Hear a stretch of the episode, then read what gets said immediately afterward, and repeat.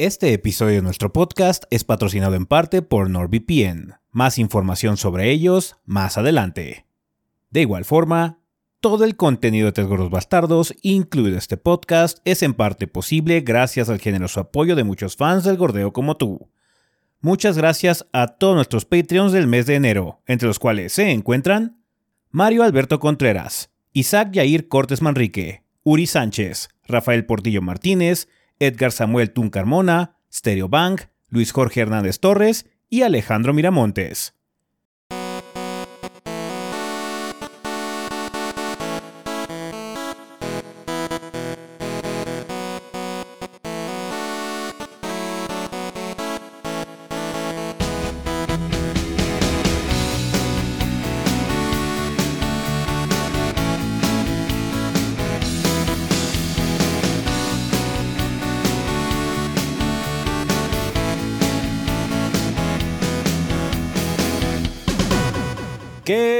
Banda? Sean bienvenidos al episodio 553 del podcast de los tres gordos bastardos. Yo soy su anfitrión Ezequiel y como aquí me encuentro con el resto del elenco de los gordos, o sea, Rafa y Adrián.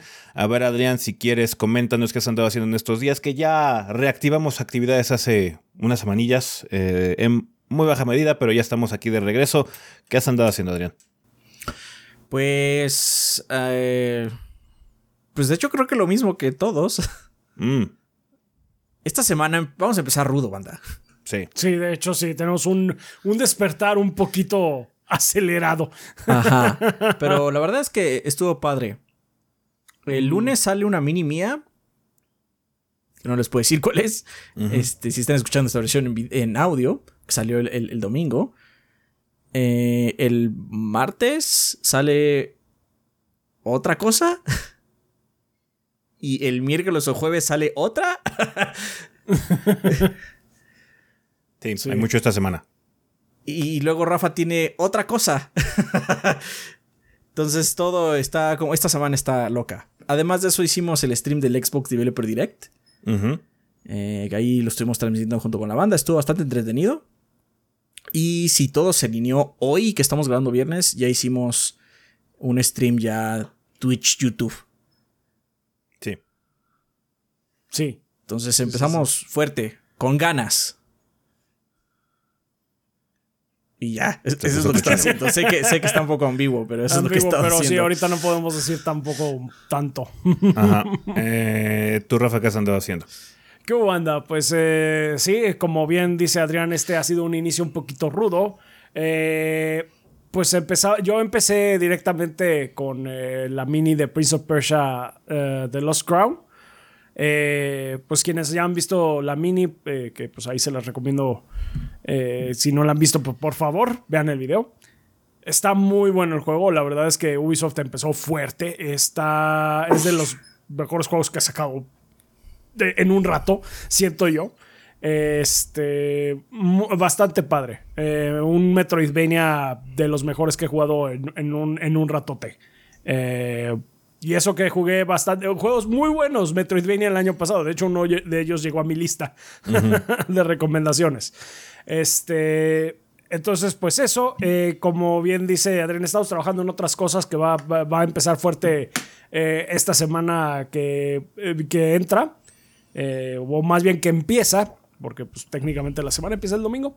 Eh, entonces sí, vamos, va, va- vienen varios videos. eh, hicimos stream en directo de lo del eh, Xbox eh, Developer Direct. También, de hecho, estuvimos en el, el miércoles con los chavos de BroDG. Ah, sí, tienes Bro de Bro. Eh, nos invitaron a participar en una transmisión en vivo y pues ahí estuvimos platicando pues un poco acerca de nuestra trayectoria, eh, pues tanto ellos como nosotros y pues de los juegos eh, de este 2024, cuáles son los que nos llaman más la atención. Entonces pues estuvo, estuvo padre, nos la pasamos muy bien, muchas gracias y pues un saludo a, Un saludo, a un saludo. BroDG. Saludos a Brother. Muchas Eh, gracias por sí, invitarnos. muchas gracias por invitarnos. Y este, y pues sí, y pues a lo que sigue, ya verán, no puedo, como dice Adrián, no podemos, eh, tenemos que ser un poquito amigos porque todavía estamos bajo embargo en algunas cosas, pero ya verán que Está padre, está padre. ese sí, viene padre. Sí, sí, sí. Eh, pues bueno, yo lo que estaba haciendo también. Eh, ahora empecé el año con un previo. Eh, me pude jugar una versión anticipada de Pacific Drive, un juego de supervivencia que ya habíamos visto. me parece que en un PlayStation Now, como sea que se llaman los eventos de PlayStation.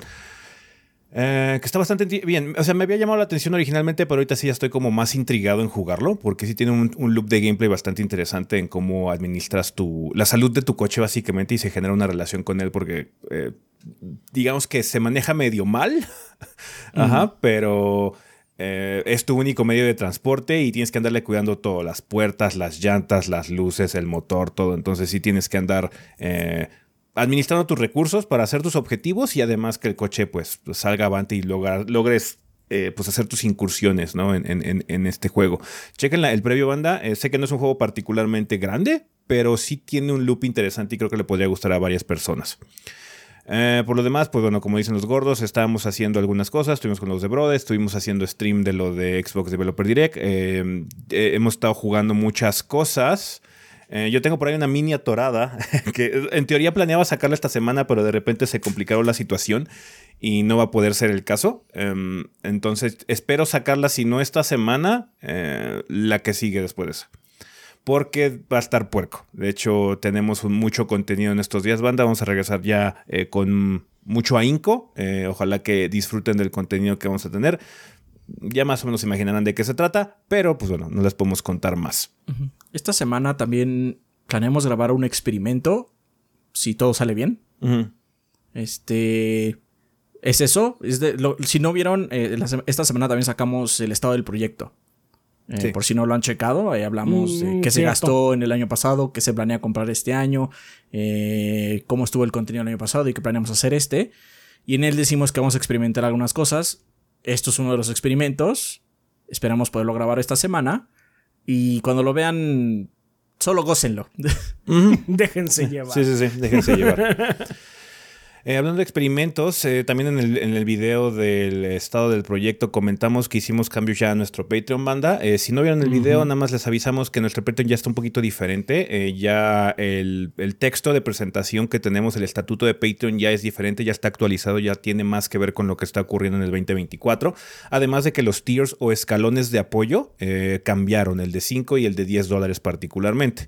Em, en el de 5 dólares tenemos ahorita una iniciativa para tratar de em, regresar, ver un poquito para atrás, ver qué juegos nos brincamos de la actualidad, de esta generación a la generación pasada, y ver si les podemos dar una segunda oportunidad. Le llamamos mini reseñas de repechaje, así, así decidimos nombrarlo, em, donde básicamente juegos que por una u otra razón no pudimos checar, no pudimos darle su espacio para mini reseña, ya sea por carga de trabajo, o simplemente no lo conocíamos en ese momento, o ble, lo que sea que haya pasado, em, estamos tratando de darle una segunda oportunidad a ese tipo de juegos. Eh, lo vamos a manejar como encuestas exclusivas para nuestros Patreons de 5 dólares en adelante. O sea que si es un Patreon de 5, de 10, de 20, de 30 cuando haya y de 50 cuando haya, podrás participar en estas encuestas. Em, ahorita tenemos ya una activa, la primera. Eh, vamos a tratar de hacer una mini reseña de alguno de estos juegos que los seleccionamos nosotros, eh, que ahorita están Laika, Edge True Blood, Wargroup 2, Master Detective Archives Raincode, Chained Echoes y E Inscription. Eh, esos son los que elegimos para la primera encuesta, pero en una mecánica que queremos que, queremos también se maneje es que eh, si ustedes tienen acceso a este post en Patreon, que ya está activo, por favor entren a patreon.com diagonal y busquen el post de encuesta. Em, si no, igual le ponemos una liga aquí abajito, lo que sea. Eh, en los comentarios de ese post, por favor, también sugieran títulos que ustedes crean que merezcan eh, que los volteemos a ver. Igual hay juegos que no hemos, eh, em, no tenemos conciencia al respecto de ellos, o no nos acordamos, o bla, bla, bla, bla, ¿no? De hecho, en, este, en el video del estado del proyecto creo que mencionamos Pizza Tower porque nos han mencionado mucho Pizza Tower. No lo quisimos poner ahorita porque personalmente estamos más interesados en otras cosas, así como, ah, mira, este me llamó, me llamó, ¿no? Pero bueno, y si quieren sugerir Pizza Tower pueden hacerlo, igual y aparece en una futura encuesta, no hay nada que lo impida. Em, entonces, eh, por favor, sugiéranos para que eventualmente haya más encuestas. Esto no se va a llevar a cabo todos los meses ni particularmente seguido, va a ser cuando tengamos como espacios. Eh, esperamos que ocurra unas 3, 4 veces al año como mínimo. Eh, si se puede más, se hará más veces, obviamente. Pero es más que nada para mínimo tratar de cubrir o parchar algunos agujeros que tenemos en cuanto a contenido de algunos juegos que no pudimos probar en su momento. Em, esto es más que nada porque siempre en, los streams y demás, pues nos, nos sugieren, nos piden y bla, bla, bla. Entonces, ¿sabes qué? Vamos a tratar de hacerlo de vez en cuando. Eh, eh, generalmente van a ser más indies. Eh, eh, dudo que algún AAA no lo hayamos cubierto, que, que hayamos tenido la intención de cubrirlo. Si no cubrimos algún AAA por alguna razón fue porque no, no nos llamó la atención y de plano no queremos ni cubrirlo. Entonces, también tenemos el derecho de decir que no, simplemente no incluirlo a pesar de que lo sugieran mucho.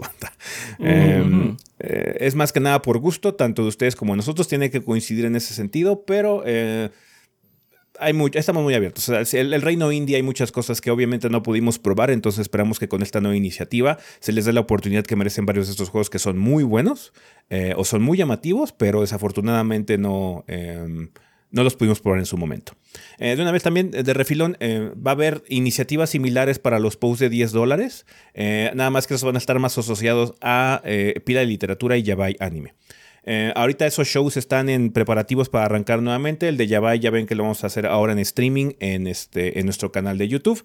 Em, y va a ser de Otaxi porque se lo debemos y tenemos que cumplir con, ese, eh, con esa deuda. Pero después de eso, más cambios se notificaron en el estado del proyecto y vamos a empezar a también quizás meter encuestas de vez en cuando para que ustedes nos ayuden. Si hay una serie que nos llama mucho la atención y queremos hacer Yabai, ahí sí nos vamos a brincar esa situación y simplemente lo vamos a hacer. Pero eh, de vez en cuando también vamos a abrir esas encuestas para que ustedes nos ayuden. También Adrián con lo de los libros en la pila de literatura. Entonces están también al pendiente, banda. Los invitamos a checar nuestro Patreon. Hubo cambios importantes, así que si estaban interesados en apoyar eh, y ahorita necesitaban así como un empujoncito por algún beneficio que se pueden llevar, eh, pues donde están esos beneficios. Nada más reiteramos, banda, el contenido va a ser completamente libre, no va a ser, eh, no, va a haber ningún tipo de restricción. Nada más la participación en las votaciones sí queremos darles incentivo a la gente de Patreon, pero cuando se tiene la mini reseña, la pila, el pila de literatura o el Yabai va a ser completamente abierto, no va a haber exclusividad de nada. Simplemente los Patreons nos van a ayudar a definir de qué se va a hablar en esos videos. ¿Va que va? Órale, pues. Pues ya está activa, banda. Eh, esta votación, la primera mini reseña de repechaje. Me parece que la fecha límite es el viernes en la mañana. Así que por favor voten lo más rápido posible por si quieren participar a nuestros Patreons de 5 dólares en adelante. Vale. Pues ya con esos anuncios estamos de vuelta, banda. El podcast ya regresó, como les habíamos prometido. No sé si el video se estrenó. Eh, al mismo tiempo que la versión de audio en el domingo. Es probable porque de hecho tenemos una mini reseña que cumplir el lunes. Entonces, para que no haya dos videos grandes o importantes el lunes, igual y liberamos también el podcast el domingo, las dos versiones. Eh, voy a hacer todo lo posible porque sea el caso, para que pues, haya como ritmo en el canal de YouTube. No nos conviene liberar tantos videos en un día. al final de cuentas. Es más que nada por eso. No nos queda de otra, básicamente. Es más que nada por eso. Eh, la siguiente semana, si no tenemos algo para el lunes que salga de repente, pues saldrá el lunes como siempre. No es más que nada por el flujo de trabajo que ya tenemos bien implementado, ¿no? Vale. Pues eso sería todo con respecto a las introducciones. Bienvenidos a una nueva temporada de Podcast Banda. Ya estamos arrancando este año, así que chingón. Vámonos al sillón. ¡No es posible! ¡Malditos maniobreros! ¡Mentirosos! ¿Cómo puede ser que ya no esté mi novela en la tele? ¡Atreus! ¡Ven a arreglar esto! ¡Que yo no entiendo tus blips y bloops! ¿Qué pasó, papá? ¿Ahora por qué tanto escándalo? ¿Te volviste a pelear con Mimir? ¡No es eso! Son estos mentirosos de la tele que me quitaron mi telenovela. Ah, ¿a la fea? Ya la quitaron de rotación. Solo están los streamings de Nueva Zelanda. ¿Cómo que Nueva Zelanda? ¿Desde cuándo dejaron de transmitirla en Midgard? Ahora, ¿cómo voy a saber qué le pasa a la pobre Atenea? Ay, papá, ya la has visto mil veces. Pero no te preocupes, porque ahorita te lo arreglo con NordVPN. Chécate. Con herramientas con cifrado como NordVPN, podrás enmascarar la IP de tu dispositivo para que parezca la de otro país o reino mitológico. Ya con eso podrás acceder a cualquier contenido que se encuentre bloqueado regionalmente. Después de todo, ya estás pagando por esos servicios. ¡Oh! No sabía que teníamos ese poder en nuestras manos. Pues no solo eso, papá, sino que con NordVPN también puedes proteger la seguridad de tu navegación por Internet para evitar que los maniobreros y mentirosos que tú mencionas puedan acceder a información privada que les permita robar tu identidad o realizar algún fraude. ¡Malditos! ¡Mentirosos y maniobreros! Así es, pa. Lo mejor de todo es que ahorita hay una promoción especial hay un enorme descuento por la contratación del servicio, además de que te regalan 4 meses adicionales y por si fuera poco, puedes probar los servicios de NordVPN por 30 días y si no quedas conforme, se te devolverá tu dinero. Solo tienes que entrar a nordvpn.com diagonal 3 gordos B para obtener estos beneficios y de paso apoyar al canal de los gordos. ¿Gordos? ¿Quiénes son esos gordos? Ah, no importa. El caso es que puedes entrar a nordvpn.com diagonal 3 gordos B para aprovechar esta excelente promoción y resguardar tu navegación por internet. ¿Listo papá? Ya puedes ver tu novela. Gracias, hijo. Y ahora, largo, porque voy a llorar y no quiero que veas. Y bueno, banda, después de esa pequeña interrupción, estamos de regreso ya para iniciar con el sillón. Eh, pasaron varias cosas en estos días, eh, entre las cuales muy importantes, básicamente se han estado definiendo muchas fechas de salida. Además de, obviamente, el, este, el Xbox Developer Direct que, fuimos, que vimos esta, esta semana y también hicimos el Quest Stream. Em, uno de los juegos que anunciaron ya fecha de salida es Sandland, este juego de otra propiedad de Akira Toriyama que yo no la conocía hasta ahorita que se anunció el juego, hace ya como un año más o menos, pero ya tiene eh, por fin fecha de salida, va, a estar, va a ser publicada por Bandai Namco el 26 de abril de este 2024 para PlayStation 5, PlayStation 4, Xbox Series y la PC vía Steam. Eh, el nuevo gameplay que salió, pues eh, expande un poquitín la idea que ya teníamos del juego, que pues bueno, muestra combates con vehículos, los escenarios amplios de la, el desierto donde se lleva a cabo eh, la, este, mm, pues todo el desmadre del juego. Falta ver un poquito más, yo creo que va a haber un, poco más de campaña publicitaria previa para el lanzamiento de este juego. se ve muy bien. De hecho, por lo mismo del nuevo estilo gráfico que tiene, como que está mejorado un poquitín todo el, estilo cel shading de anime que tiene Bandai Namco. Me recuerda mucho a Dragon Quest, por obvias razones. Dragon Quest también es un, está basado en los diseños de Toriyama originalmente, pero bueno. Eh, Sandland ya tiene fecha de salida, 26 de abril, así que se está llenando poco a poco el año, esos meses que parecía que no iban a tener nada, ya empiezan a tener cositas. Así es. Se ve bien. De hecho, el gameplay que mostramos se ve bastante bien. Dice, se, ve guapo el, Sandland, así que habrá que darle una checada en su momento. Ojalá que salga bien. Eh, eh, estoy bastante eh, interesado más que nada porque ya ver otra propiedad de Toriyama que no sea Dragon Ball siempre es bienvenido. Sí, sí. o sea, Dragon Ball es popular, se entiende y todo lo que quieras, pero llevamos muchos años con Dragon Ball ya, entonces algo, algo diferente. Hay, que descansar un poco. Aunque este año en teoría hay Dragon Ball también. De hecho. Ajá. Ajá, ajá. Pero no, otro juego que había desaparecido eh, un, rato y supuestamente debía haber salido en diciembre o qué sé yo, y no salió, fue Stalker 2. Pero cuéntanos, Adrián, qué onda, qué dijeron los developers. Así es, eh, Stalker 2 Heart of Chernobyl debería haber salido en el Q1 de este año, es lo último que habíamos eh, sabido de, de, él. Y pues los desarrolladores salieron a decir que no, que la nueva fecha de salida va a ser el 5 de septiembre para Xbox Series X y S y la PC. Em, es muy entendible sus retrasos. es un desarrollo ucraniano. Entonces es muy obvio el por qué se ha ido retrasando. Más que obvio. Nada más que, bueno, eh, sufrió otro retraso y será el 5 de septiembre. Originalmente cuando lo mostraron dijeron que el 26 de septiembre, pero luego lo cambiaron a 5. Este, entonces, pues Está bien, se tendrá que esperar lo que se tendrá que esperar. Es un juego muy especial, los Stalker. Entonces, obviamente también tienen que mantener ese nivel de eh, pulimento, no solo en mecánicas y eso, porque de hecho el primero sale hace muchos años y Eurojunk. Mm. Pero lo que tenía padre era el mundo, estaba muy bien construido, estaba muy bien construido su mundo, era atrapante, era invitante, las facciones que existían en él eran muy creíbles. Eh, dentro del contexto del juego, obviamente. Entonces, eso tiene que quedar muy bien también. Si no, pues se pierde la magia de Stalker, básicamente. Sí. Bueno, pues qué bueno que ya tiene pues, fecha de salida un poquito más definida también. Eh, entonces, ojalá que sí vaya bien el desarrollo y que salga a tiempo. O bueno, que salga cuando tenga que salir y cuando salga en buenas condiciones. Así es. Eh, otro que se anunció ya fecha de salida fue Foam Stars, pero también tiene varias cosas agregadas, ¿no, Rafa? Así es, eh, resulta que Foam Stars, además de ya contar con una fecha de salida, que de hecho es eh, ya muy próximamente, va a salir el 6 de febrero en PlayStation 4 y 5, eh, pues resulta que también va a llevar al servicio PlayStation Plus.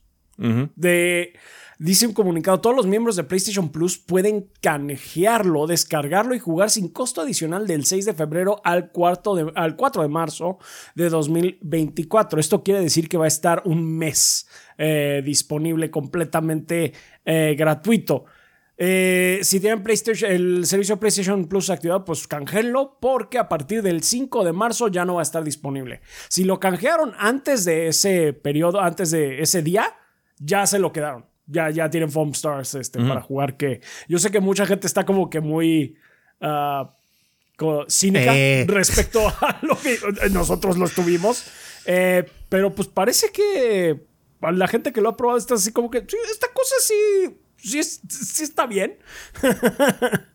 Entonces, pues bueno, pues miren, es un juego que podría, podría ser bastante divertido. Entonces, pues ahí lo van a, ahí lo van a tener eh, por un mes eh, si cuenta con PlayStation Plus. Yo diría que si van a jugar, si van a jugar Phone Stars, ahora es el momento, porque puede ser que sea el, high ahorita en lo que sale y quizás después, y después ya se muera completamente. porque este tipo de juegos la eh, tienen muy difícil. Sí, la neta sí. Sí, muy cabrón. en todo eh. caso, si no alcanzaron o no quieren en ese momento, pues va a estar a precio reducido eventualmente eh, después. Bueno, va a estar siempre a precio reducido, va a costar 30 dólares. Entonces, pues este, sí, aprovechen, jueguen ahorita y pues disfruten lo que dure. sí, pues vamos a ver cuánto tiempo le, le dura el gusto. Pero bueno, 6 de febrero para Play 5 y PlayStation 4. Va a ser el juego de, va a ser juego de PlayStation Plus de este mes que viene en febrero. eh, Adrián, ¿qué onda con Ace Combat? Pues va a llegar a Switch. Ace Combat 7 Sky Unknown va a llegar a Switch el próximo 11 de julio. El original salió para PC, Play 4 y... Eh, no, perdón, sí, Play 4 y Xbox One. Eh, el 2019 pero eh, ya va a llegar finalmente a Switch. Eh, lo que mostraron en su trailer se ve bien, pero bueno, ya será realmente verlo correr, ¿no? Eh, el juego va a tener dos versiones. La versión normalita va a ser solo el juego. La versión deluxe va a incluir seis paquetes de DLCs y algunas bonificaciones. Estos paquetes de DLC luego son misiones, challenges o este aviones nada más. Pero no son los únicos, hay muchos más que son seis. Entonces el resto van a estar en la eShop. Em, ese juego está, está chingón. a mí me gusta mucho. Entonces, bueno, qué bueno que la gente de Switch pueda disfrutarlo. Ojalá el port salga muy bien. El juego ya tiene. Pues va a cumplir cinco años, básicamente, ¿no? Entonces, pues no es exactamente nuevo, pero si no lo habían podido probar, eh, Ace Combat 7 es muy, muy, muy disfrutable.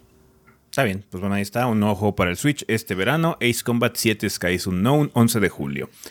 Eh, también eh, me parece que fue ayer eh, que se hizo el anuncio así como el drop rápido de qué onda con Ed en Street Fighter 6. Ya te vamos a tener un nuevo personaje en febrero, ¿no, Rafa?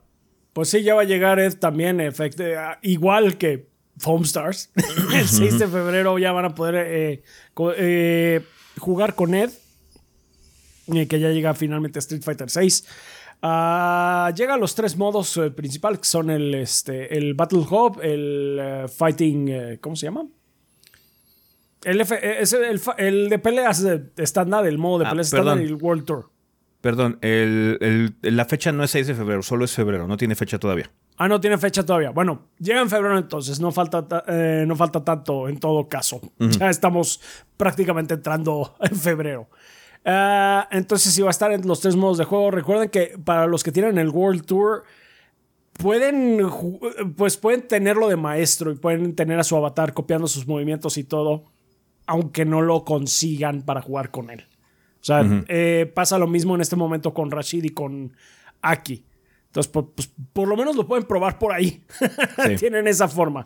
si no están los, los, tokens esos de renta, Si no, están los tokens de, este, de Fighter Pass o algo así, que es. Eh, tienes una hora para probarlo libremente.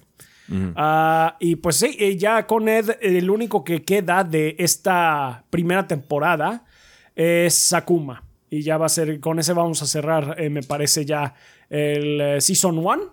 Y pues es el, el es, el siguiente, es el que vamos a ver cuándo sale. Yo me imaginaría que por ahí eh, ya más cercano al verano.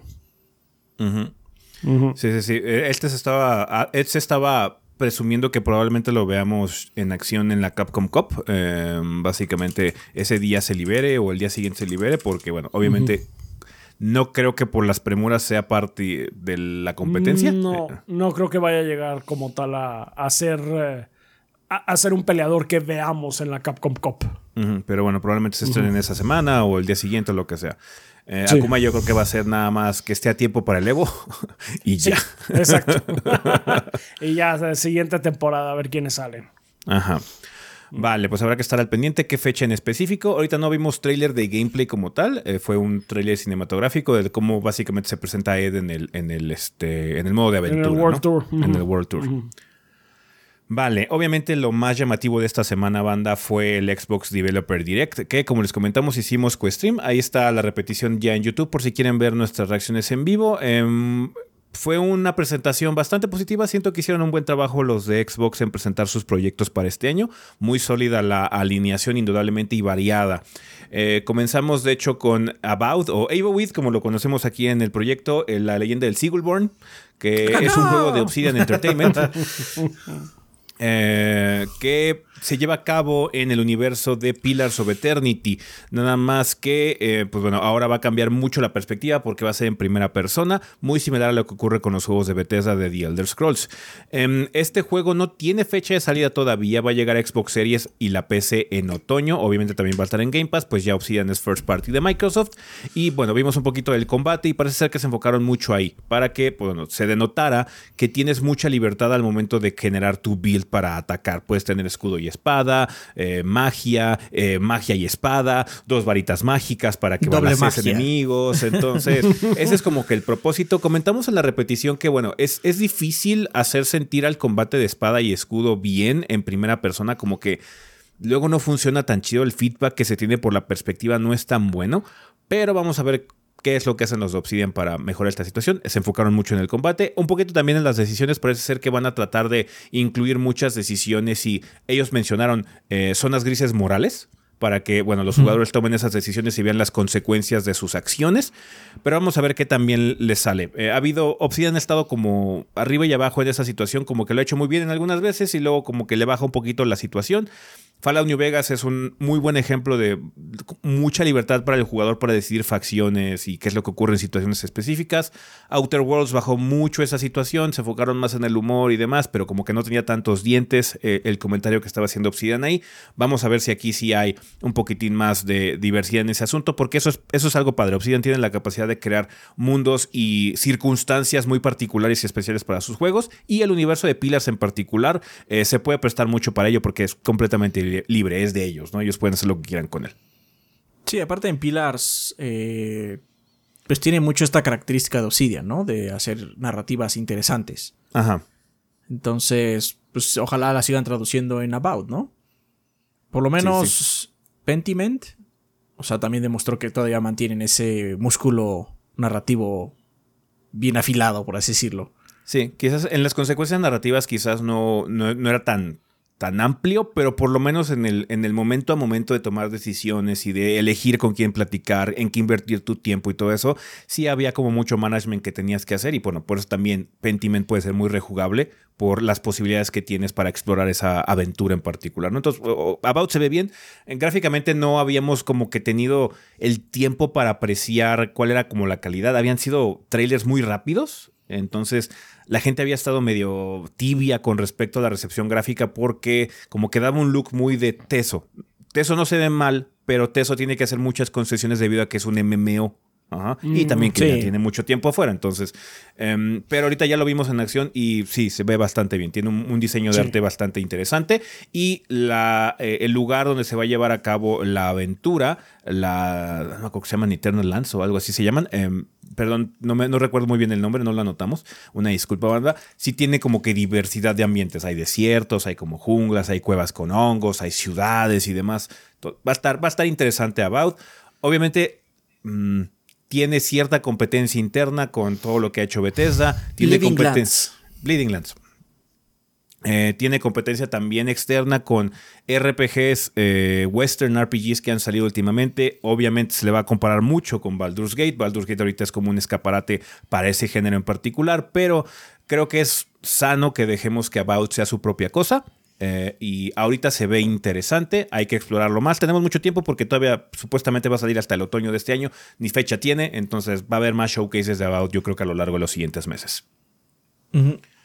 Uno que ya no tiene tanto tiempo para hacer eso es Senua Saga Hellblade 2 porque ya tenemos fecha de salida para esta secuela de, Ninja Theory. Va a salir el 21 de mayo para Xbox Series y PC y también va a estar en Game Pass. Eh, va a ser una secuela directa a eh, Hellblade, eh, el original, y eh, pues bueno, ya vemos, había como dudas, ¿no? Porque no, no sé si en algún momento, porque también no he explorado mucho los pre-releases, porque Hellblade es un juego que sé que voy a jugar, así que generalmente cuando sé que voy a jugar un juego no lo exploro mucho en el previo para llegar lo más fresco posible. Pero por los trailers que se habían mostrado y como Senua salía con mucha gente, había, originalmente había, se había especulado que probablemente era una precuela por la naturaleza del primer Hellblade. Pero ya, no se comentó, ya se confirmó por menos ahorita en el, en el Developer Direct, no sé si fue antes también, em, que va a ser una secuela y que vamos a tener ya un reparto expandido. En el primero, esta Seno está muy sola, solo interactúa mucho con sus demonios internos y con los demonios que hay afuera. ¿Ah? Ahora sí va a haber gente con la que va a conversar, va a haber un reparto expandido, va a haber más actores interactuando con ella em, y bueno, ya confirmaron un poquito del contexto. Eh, va a ir a Islandia, eh, va a andar cazando vikingos, eh, así que, eh, pues, con todo el mix, la sal y pimienta que, que, que, le mete la situación que tiene Seno en la cabeza, ¿no?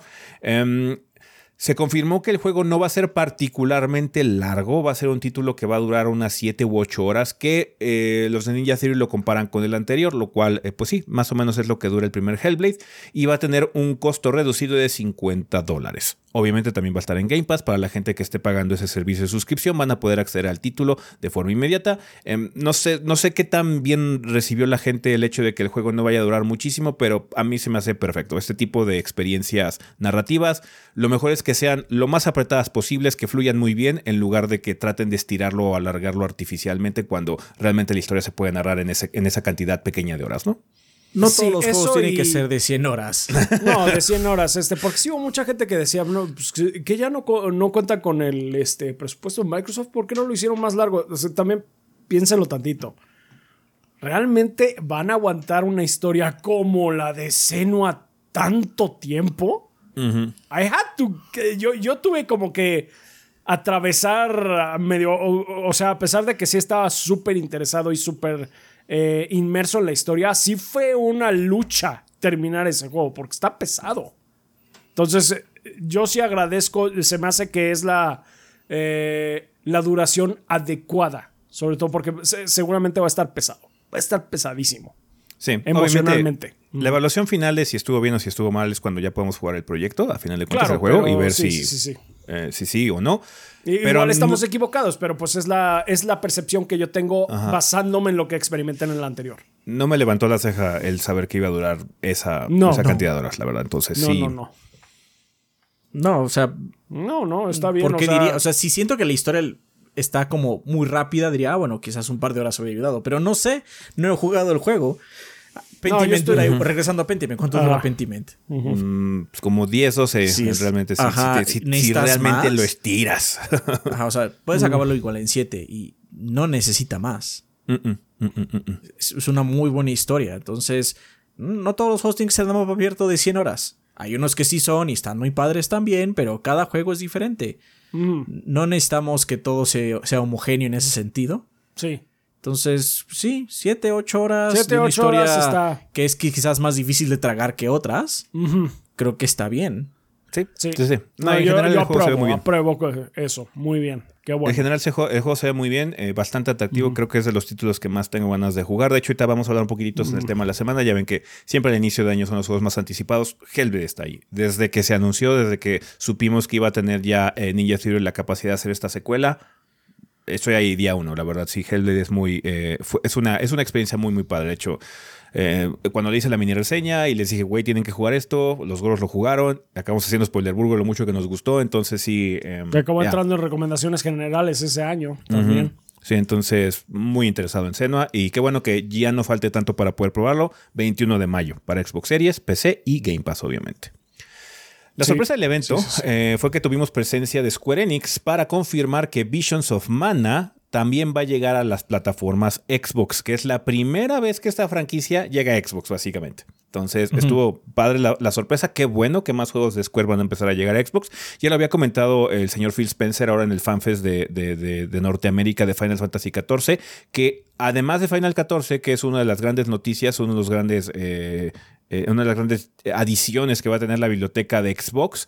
Eh, qué bueno que estos títulos estén llegando porque desafortunadamente todavía hay casos en donde no. De hecho, Octopath Traveler 2 todavía no sale en Xbox. Está, este año sale, pero no salió junto con las demás versiones. Qué bueno que Vision of Mana no va a tener esa situación. Eh, este título va a salir en el verano del 2024 para PlayStation 5, PlayStation 4, Xbox One, Xbox Series y la PC. Eh, Se había especulado, bueno, la sorpresa todo el mundo dijo, ah, huevo, Vision of Mana va a llegar a Game Pass. No, no se confirmó que vaya a llegar a Game Pass. eh, simplemente va a llegar a Xbox, lo cual es una Sí. buena noticia. Así que Sí. Durante las presentaciones decían las, o sea, las plataformas donde iban a estar y decía Xbox, PC o solo PC, coma, Game Pass. Y el único que no tenía ese era Visions of Mana, entonces no está confirmado para Game Pass. Sí, es que Game Pass básicamente es una plataforma más para Microsoft. Es- es- Ajá. lo manejan como un- una plataforma diferente. Em, vimos un poquito, se habló un poquito sobre el diseño de los, este, de los personajes, se expandió un poquito de cómo va a funcionar el combate. Por ejemplo, ahora vas a poder hacer magias mientras estás en el aire, cosas por el estilo. El juego se ve muy bien, se ve muy coqueto, muy mono visualmente. Y qué padre que va a llegar Xbox. Qué bueno que va a estar en más lados para que más gente tenga la oportunidad de jugarlo. Sí, ojalá la gente le dé su oportunidad. Eh, la serie Mana, para los que estén interesados, ya sea porque tienen Xbox y nunca lo habían probado, o simplemente nunca la han probado, porque no ha sido una de las grandes de Square Enix nunca. Hace muchos años no sale uno nuevo para tal caso, Sí. sin contar remakes, obviamente. Eh, no tienes que jugar uno para entender el que sigue. No se preocupen en ese sentido. Pueden entrar directamente a Visions of Mana y disfrutarlo. Sí. Ajá. Hay conceptos que se traducen de juego en juego, van cambiando y mutando y pareciera, ah, esto como que suena del otro juego, pero nunca es una secuela directa. Siempre está muy ambiguo. Está bien. Em, por fin ya vimos un deep dive, eh, bueno, un segmento donde ya exploramos un poquitito la filosofía detrás de Ara History Untold, que está eh, siendo desarrollado por Oxide, que es un estudio que está formado por muchos developers que trabajaron en franquicias muy importantes como Civilization. De hecho, este es un juego de 4X, un juego de administración y estrategia. Eh, este título está programado a salir en el otoño del 2024 en PC y en PC Game Pass. Em, Obviamente eh, la gente de Oxide comentó, se metió mucho en el asunto de administración, balance, darle eh, libertad al jugador para poder experimentar las situaciones diplomáticas, de expansión, culturales y demás. Es un juego de administración 4X que se ve muy padre visualmente, pero por lo mismo estuvimos comentando, de hecho, en la repetición que nos, eh, bueno, en la, en la co-transmisión que hicimos, em, que nos preocupaba un poquito el desempeño, porque este Sí. tipo de juegos con muchos detallitos y muchos modelitos, aunque no tengan muchos detalles, se ven como medio burdos de lejos o lo que sea. Bueno, no de lejos, de cerca se ven medio burdos, más bien. Em, como son muchos, eh, cargan mucho el procesador o la tarjeta gráfica. Sí, Es o que sea, aparte- ustedes dirán nada más un triángulo extra por modelo, pero ¿cuántos modelos son? Ajá, es eso. Hay, hay dos, en estos juegos de administración donde manejas muchas variables, eh, agregarle más cosas gráficas siempre es un... eh, Es arriesgado. pues ajá, eso es un arriesgue. Generalmente, eh, como funcionan estos juegos, ya sean de estrategia eh, o de administración o 4X o como quieras llamarlo, se maneja algo que se llaman tics, que básicamente tienes muchos procesos que están corriendo al mismo tiempo. Es decir, a una de tus ciudades está haciendo una investigación. Entonces tiene en tres tics, o sea, en tres turnos, en el caso de un juego 4X por turnos, o en tres segundos, o dependiendo del tipo de sistema, se va a completar esta acción. Pero no tienes una ciudad, o no tienes un solo este, obrero. Tienes muchos que están haciendo varias cosas a la vez. Entonces hay muchas cosas que están haciendo countdowns, muchos tics. Y entonces la computadora está haciendo todo eso. Y no solo los tuyos, los de tus oponentes también. Sí, aparte dijeron que va a ser al mismo tiempo aquí, que de hecho va a ser al unísono los jugadores del multiplayer, que no va a haber como por, los turnos van a ser diferentes, van a ser como más simultáneos. Así es. Entonces, todos estos tics, todas estas variables corriendo al mismo tiempo, agréguenle algo gráfico, que la computadora también tiene que procesarlo, y eso hace que pues, pueda tener um, algunos bajones, ¿no? Ahora bien, no estamos diciendo qué es lo que está pasando con Ara. Eso no es lo que estamos diciendo. Lo que estamos diciendo es que se ve muy bien para hacer ese tipo de juego. Entonces, quizás pueda hacer que pida una computadora un poco más choncha para eso. Sí, lo único que estamos expresando aquí es preocupación por algo que podría pasar. Igual está súper bien optimizado. ¿Quién sabe? que hay otros juegos que lo han intentado y lo que pasa es que te piden una bestia de combo para correrlos. o sea, la historia no respalda. y luego lo ves y dices, es que ¿por qué te pide esto si no se ve tan bien? Y así como, ah, porque en realidad hay otros procesos atrás que no estás viendo, porque ese es el juego realmente, los procesos que están atrás, la estrategia que está haciendo la compu, tus construcciones, yo creo que este, esta influencia de mi imperio esté yéndose para allá, eso también lo tiene que procesar la compu, ¿no? Entonces, todos esos movimientos que está haciendo en el mundo hace que pues haya muchos procesos. Mm.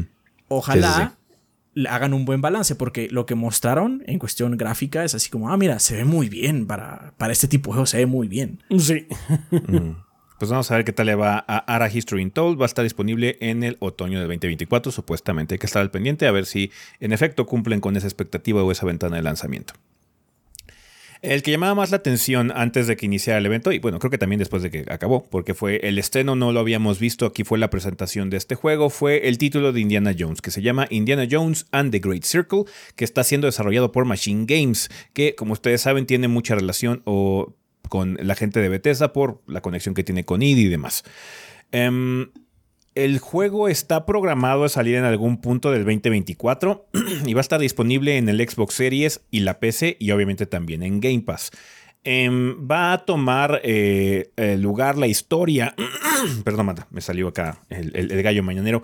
Em, va a tomar eh, lugar la historia en el, entre el Arca Perdida y la Última Cruzada. Es decir, eh, básicamente ya ven que la 2 es precuela realmente. El chiste es que va a ser Indiana antes de conocer a Sean Connery. bueno, casi se conoce porque es su papá, pero antes de ver a Sean Connery. Em, antes de ver a Sean Connery, sí. Em, había cierta especulación o anticipación por ver cuál va a ser, iba a ser la situación del personaje de Indiana Jones como tal, porque si iba a ser Harrison Ford, si iba a ser nada más una likeness, iban a cambiarle completamente la cara, y parece ser que es una situación mezclada de ambas, porque si es como Harrison Ford, pero no es, pero se tiene algunos cambios faciales porque la voz la va a hacer Troy Baker. Y yo, mm. yo lo vi y dije, se parece un poquito más a Troy Baker que a Harrison Ford en algunos detalles. Entonces, como una mezcla, es como un híbrido entre Harrison Ford y Troy Baker. Pero se ve bien. De hecho, se, reconoce como Indiana Jones. Sí. Ah, no, sí, de hecho, sí, de, rápido, claramente es Harrison Ford. Sí. Eh, de hecho, ahí está cabrón porque pagaron por la likeness. Sí. Otros juegos no lo hacen, como el de Bad Max. Este. Yo creo que lo de los rasgos, especialmente siento que se le ve a esta parte de aquí, del eh, mentón, es por lo mismo que ha pasado con otros juegos, donde el personaje principal empieza a parecerse más a su actor de voz y es porque le capturan luego la cara para... Las, sus voces. Sí. para que los músculos y cuando está gesticulando o enunciando se sienta muy natural la situación, ¿no? Después es como un, un, mash raro, pero se ve bien. De hecho, se ve bien. Se ve bien. Eh, se, ve bien el personaje de Indiana Jones. Por, cierto, este, un detalle. Ezequiel, por lo que dijo, parece que debe entender que Machine Games no es parte de Bethesda, pero no sí es. Sí, sí, sí. O sea, o sea ah. nada más es una aclaración. Sí es. Sí, pero hay como, siento, más que nada por la dirección que tiene como muchas capas de, de, de, relación, porque es Bethesda que es dueña de id y id tiene la relación con Machine Games por la IP, entonces hay con muchos escalones, pero aquí fue una relación completamente directa, de hecho salió Todd Howard en, el, en, en, la presentación es, diciendo es este productor ejecutivo. Es el productor ejecutivo Todd Howard de, este, eh, de este juego de Indiana Jones y el, y el círculo grandote. Em, llamó la atención que el título es en primera persona. Y pues bueno, muchos estábamos como especulando o esperando que fuera en tercera, más que nada porque las propiedades de videojuegos que tenemos que han sido claramente inspiradas en Indiana Jones como Tomb Raider y Uncharted son en tercera persona porque se presta muy bien para las mamadas y locuras que luego ocurren en este tipo de juegos.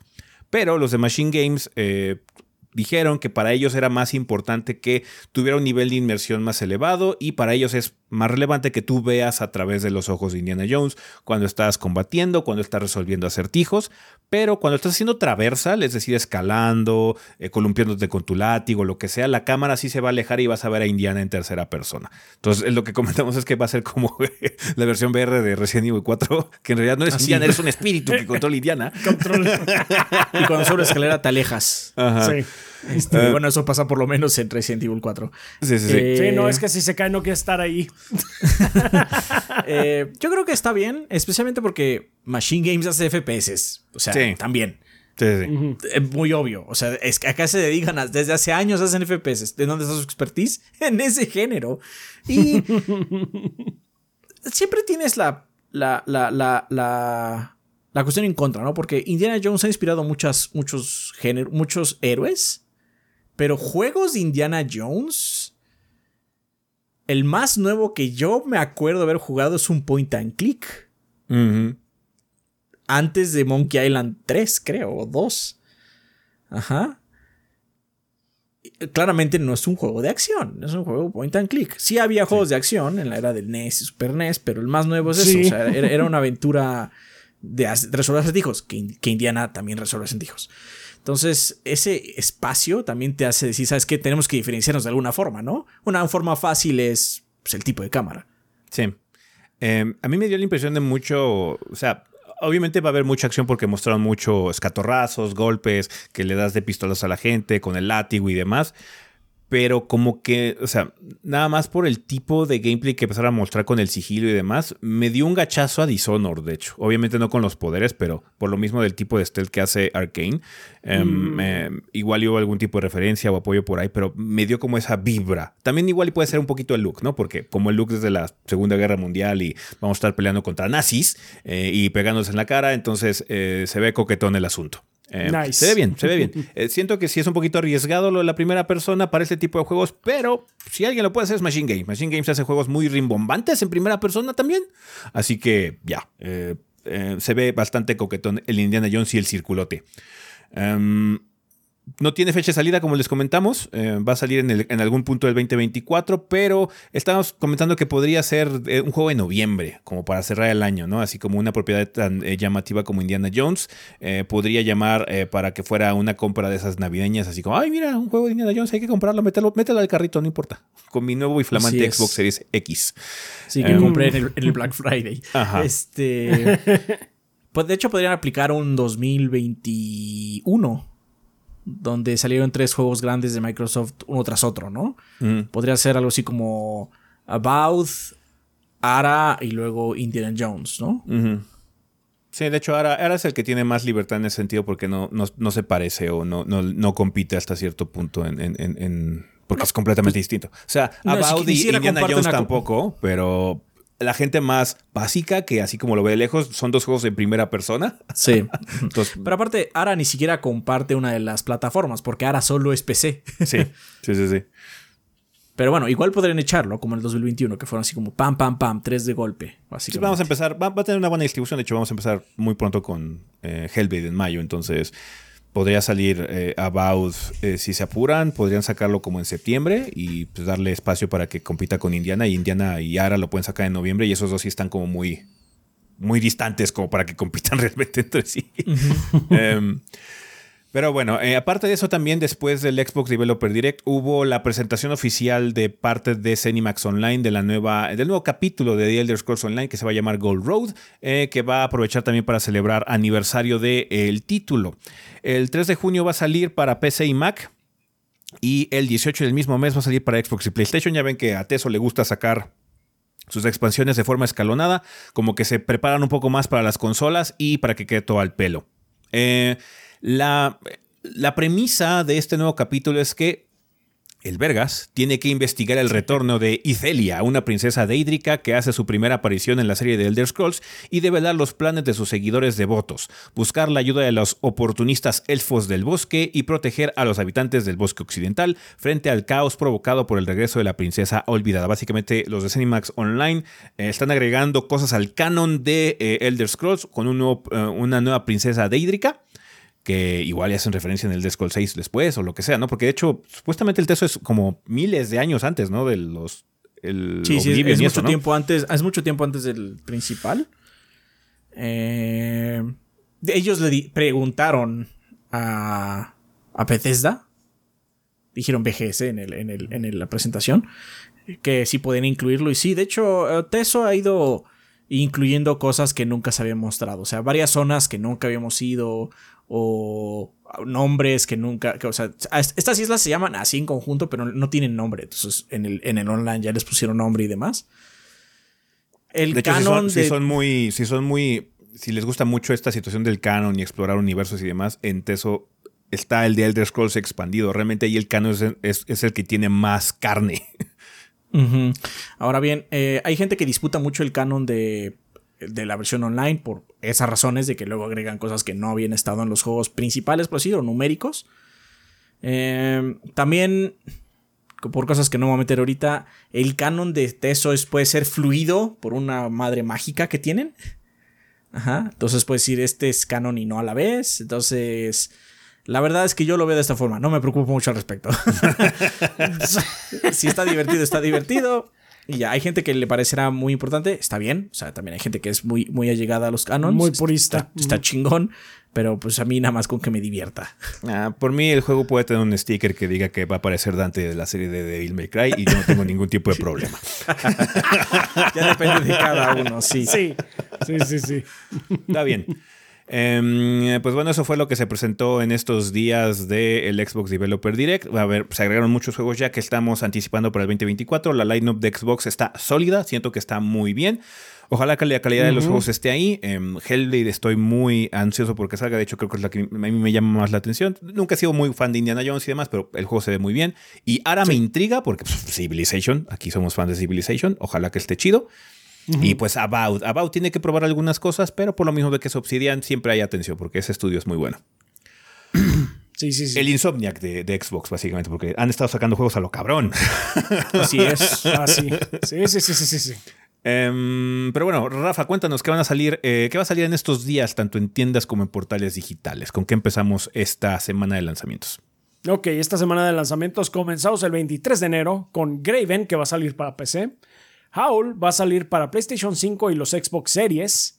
Neptunia, Sisters vs. Sisters va a salir para el Switch. Y eso es todo por el 23. El 25 de enero va a salir Apollo Justice Ace Attorney Trilogy eh, para PC, Switch, PlayStation 4 y Xbox One. Toho Luna Nights va a salir para PlayStation 4 y PlayStation 5. Under Night in Birth 2 Cis Celes para PC, Switch, PlayStation 4 y PlayStation 5. A ver qué onda con este juego de pelea que nunca pudimos checar realmente el, el primer Uniel. Ahora es Unip. El Unip. Eh, el Unip. a, ver qué, a ver si en algún momento se puede, pero pues quién sabe. Eh, 26 de enero va a salir Like a Dragon Infinite Wealth para PC, Play 4, Play 5, Xbox One y los Series. Y Tekken 8 para PC, Play 5 y los Xbox Series. Entonces sí, este, pues tenemos dos heavy hitters de entrada. Sí, sí, sí, y, un, y uno Sí, ahí de mediano, Apollo Justice, eh, la serie de, de- de Phoenix Wright tiene mucho pool, entonces es una semana con buenos lanzamientos, honestamente, entonces sí, eh, habrá que estar al pendiente ahora que salgan esos juegos, ojalá que les vaya bien. Eh, particularmente Tekken, que pues bueno, es, es muy importante para lo de los juegos de pelea, que pues, ya tenemos Street Fighter afuera, Mortal Kombat está afuera, Tekken es el tercer pilar, es de los juegos más grandes que hay. Eh, ojalá que salga bien en todos los sentidos técnicos y bla, bla, bla, que le vaya chido, que le vaya chido, porque siempre, siempre es bueno que los juegos de pelea estén saludables para que el género también lo esté. Vale, pues bueno, banda, eso sería todo con respecto a El Sillón. Vámonos al tema de la semana.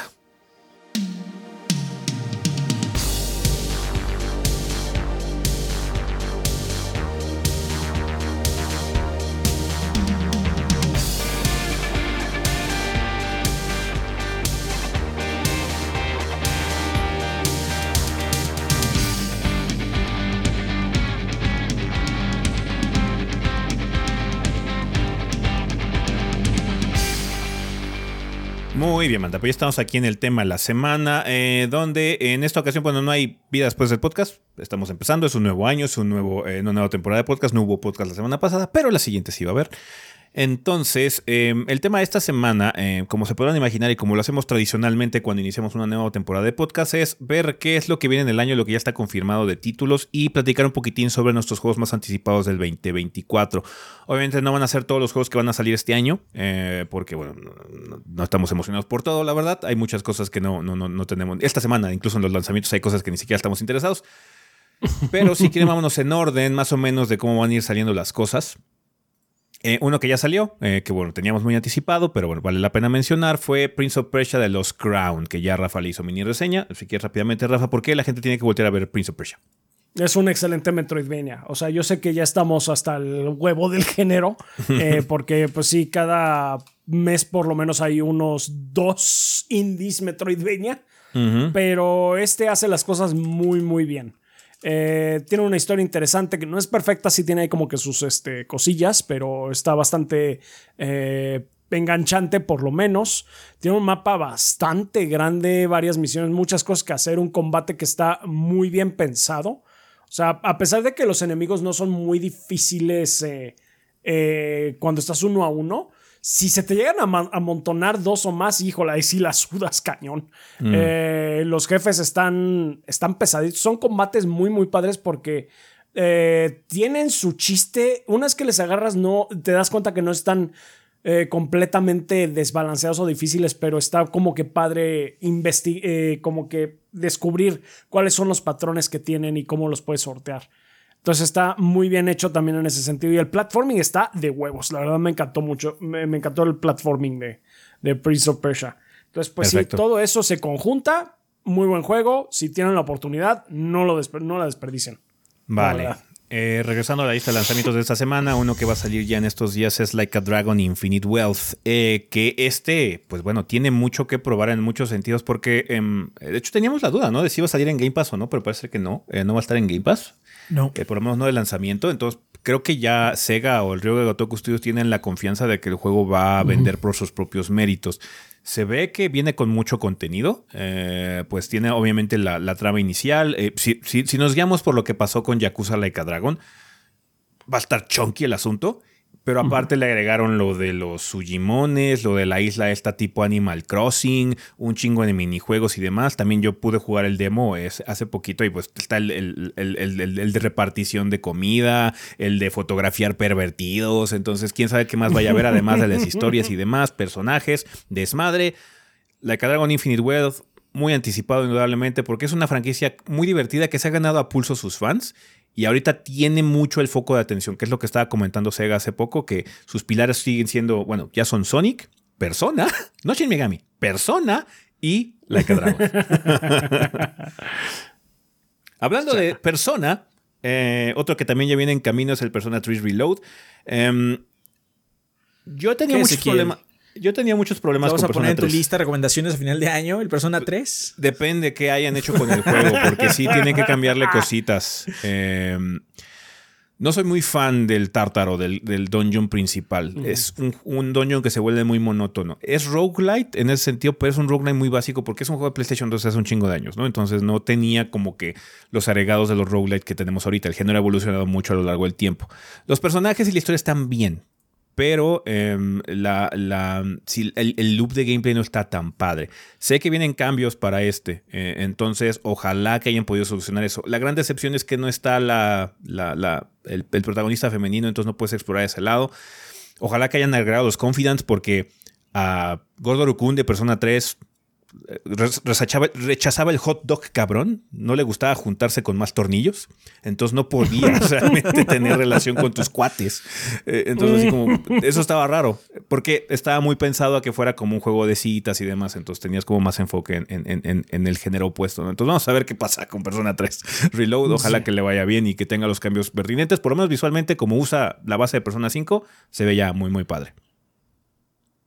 Eh, uno que, o sea, sabía que existía, tenía cierto interés por él es Pacific Drive, pero después de haber jugado la versión anticipada del demo, Amolín, la verdad quiero seguir jugando Pacific Drive. Eh, ya tengo obviamente previo, lo comenté al inicio del episodio, banda. Eh, muy interesante la situación del coche y cómo tienes que administrarlo y parcharlo y demás mientras sobreviven situaciones muy extrañas, muy paranormales.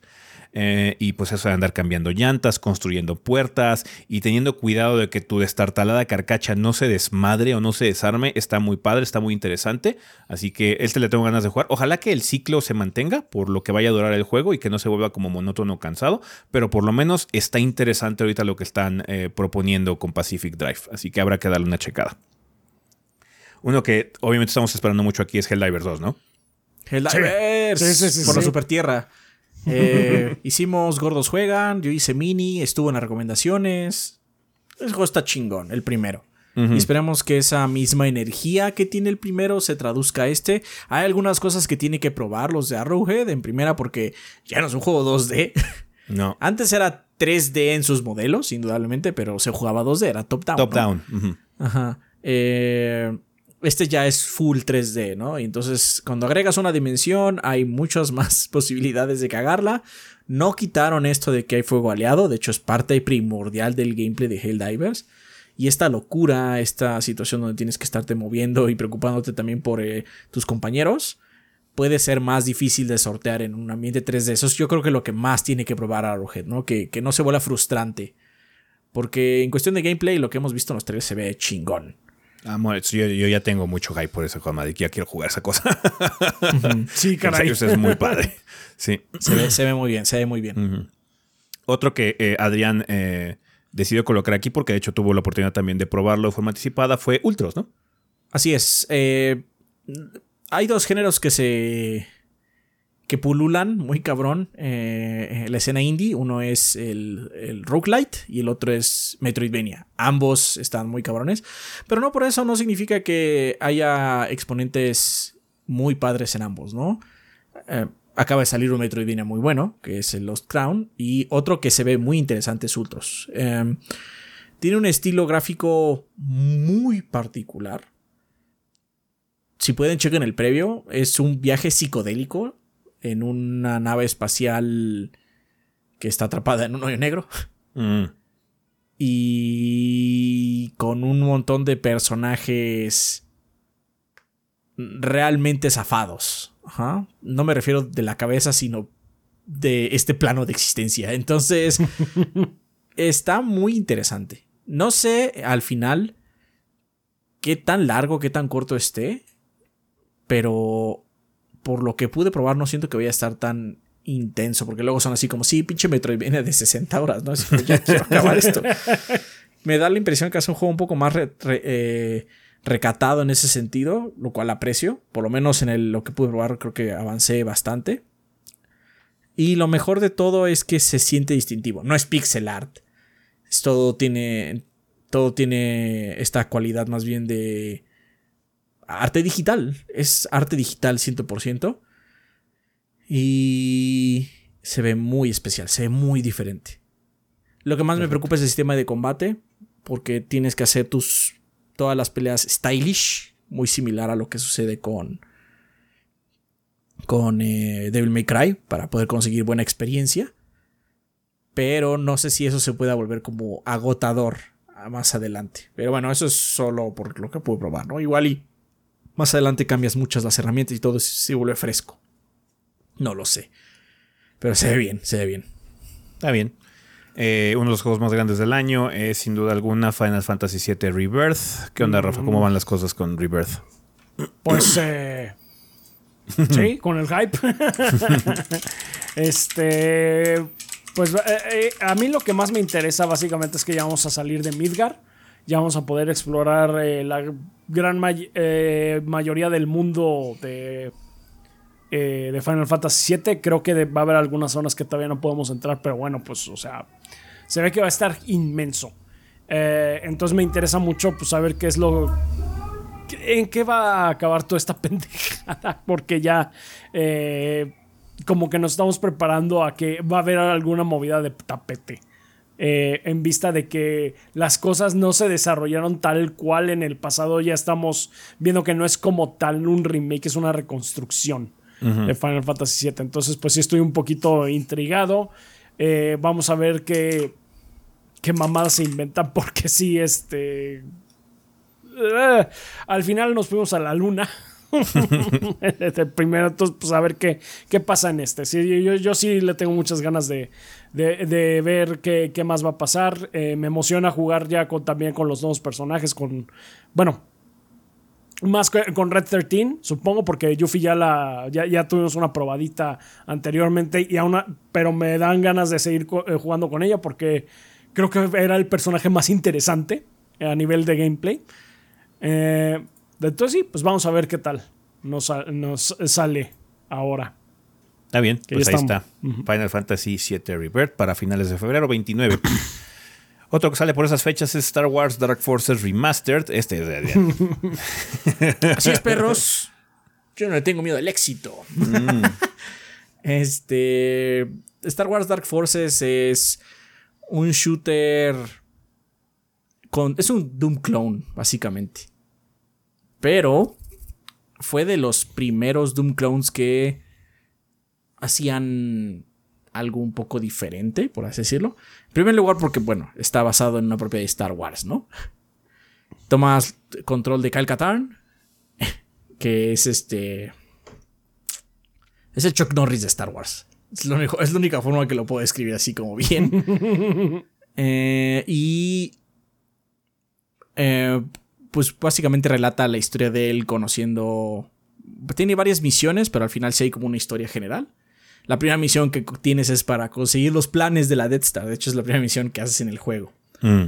Pero lo que podía hacer es que eh, no estaba basado en un engine similar a Doom. De hecho, tenía su propio engine que se llamaba el Jedi Engine. Jedi Engine. Así es. en, el, siguiente juego, en el Dark Forces 2, usaron el Seed Engine, güey. Mm. Seed Engine. Así se llamaban. Pero algo que podías hacer en, ese juego antes que Doom era apuntar y saltar. Ya. Entonces, de hecho, este John Romero era muy fan de Dark Forces. Eh, porque decía, no, este juego sí, o sea, no solo copiaron, sino que siguieron más allá, ¿no? Entonces, me alegra que se le dé un remaster. Aunque también me da un poquito de tristeza, porque siempre me hace recordar que extraño mucho Star Wars. Extraño mucho Star Wars como yo solía eh, consumirlo, porque antes salían muchos juegos. Muchos, muchos, muchos juegos de Star Wars. muy seguido. Y ahora este año parece que haber más, pero llevamos así como a cuentagotas, ¿no? Los juegos. Y pues, sí, me hace extrañar como pues disfrutaba esta franquicia, ¿no? Mm. Por lo mismo también pues le tengo mucho cariño y espero que el remaster salga muy bien. Y además de que pues es un excelente juego, es un pinche juego rapidísimo donde disparas a un montón de Stormtroopers. está bien, está bien, está bien. Pues ahí está. Eh, otro juego de Adrián es el Homeworld 3, que ya después de haber sido anunciado desde hace rato parece que ya va a salir. Ah, sí. Ah, es un RTS, pero del espacio. Entonces eh, tienes que preocuparte no solo de tu posición en un plano, sino que puedes subir y bajar y hacer formaciones en el espacio. A mí me gusta mucho el primero, el segundo de hecho no soy muy fan, la verdad, tiene algunos problemas el 2 y espero que este tercero no se vaya mucho por lo del 2 eh, porque tiene una dificultad dinámica que hace que el juego sea como muy mierdita, la neta, el 2.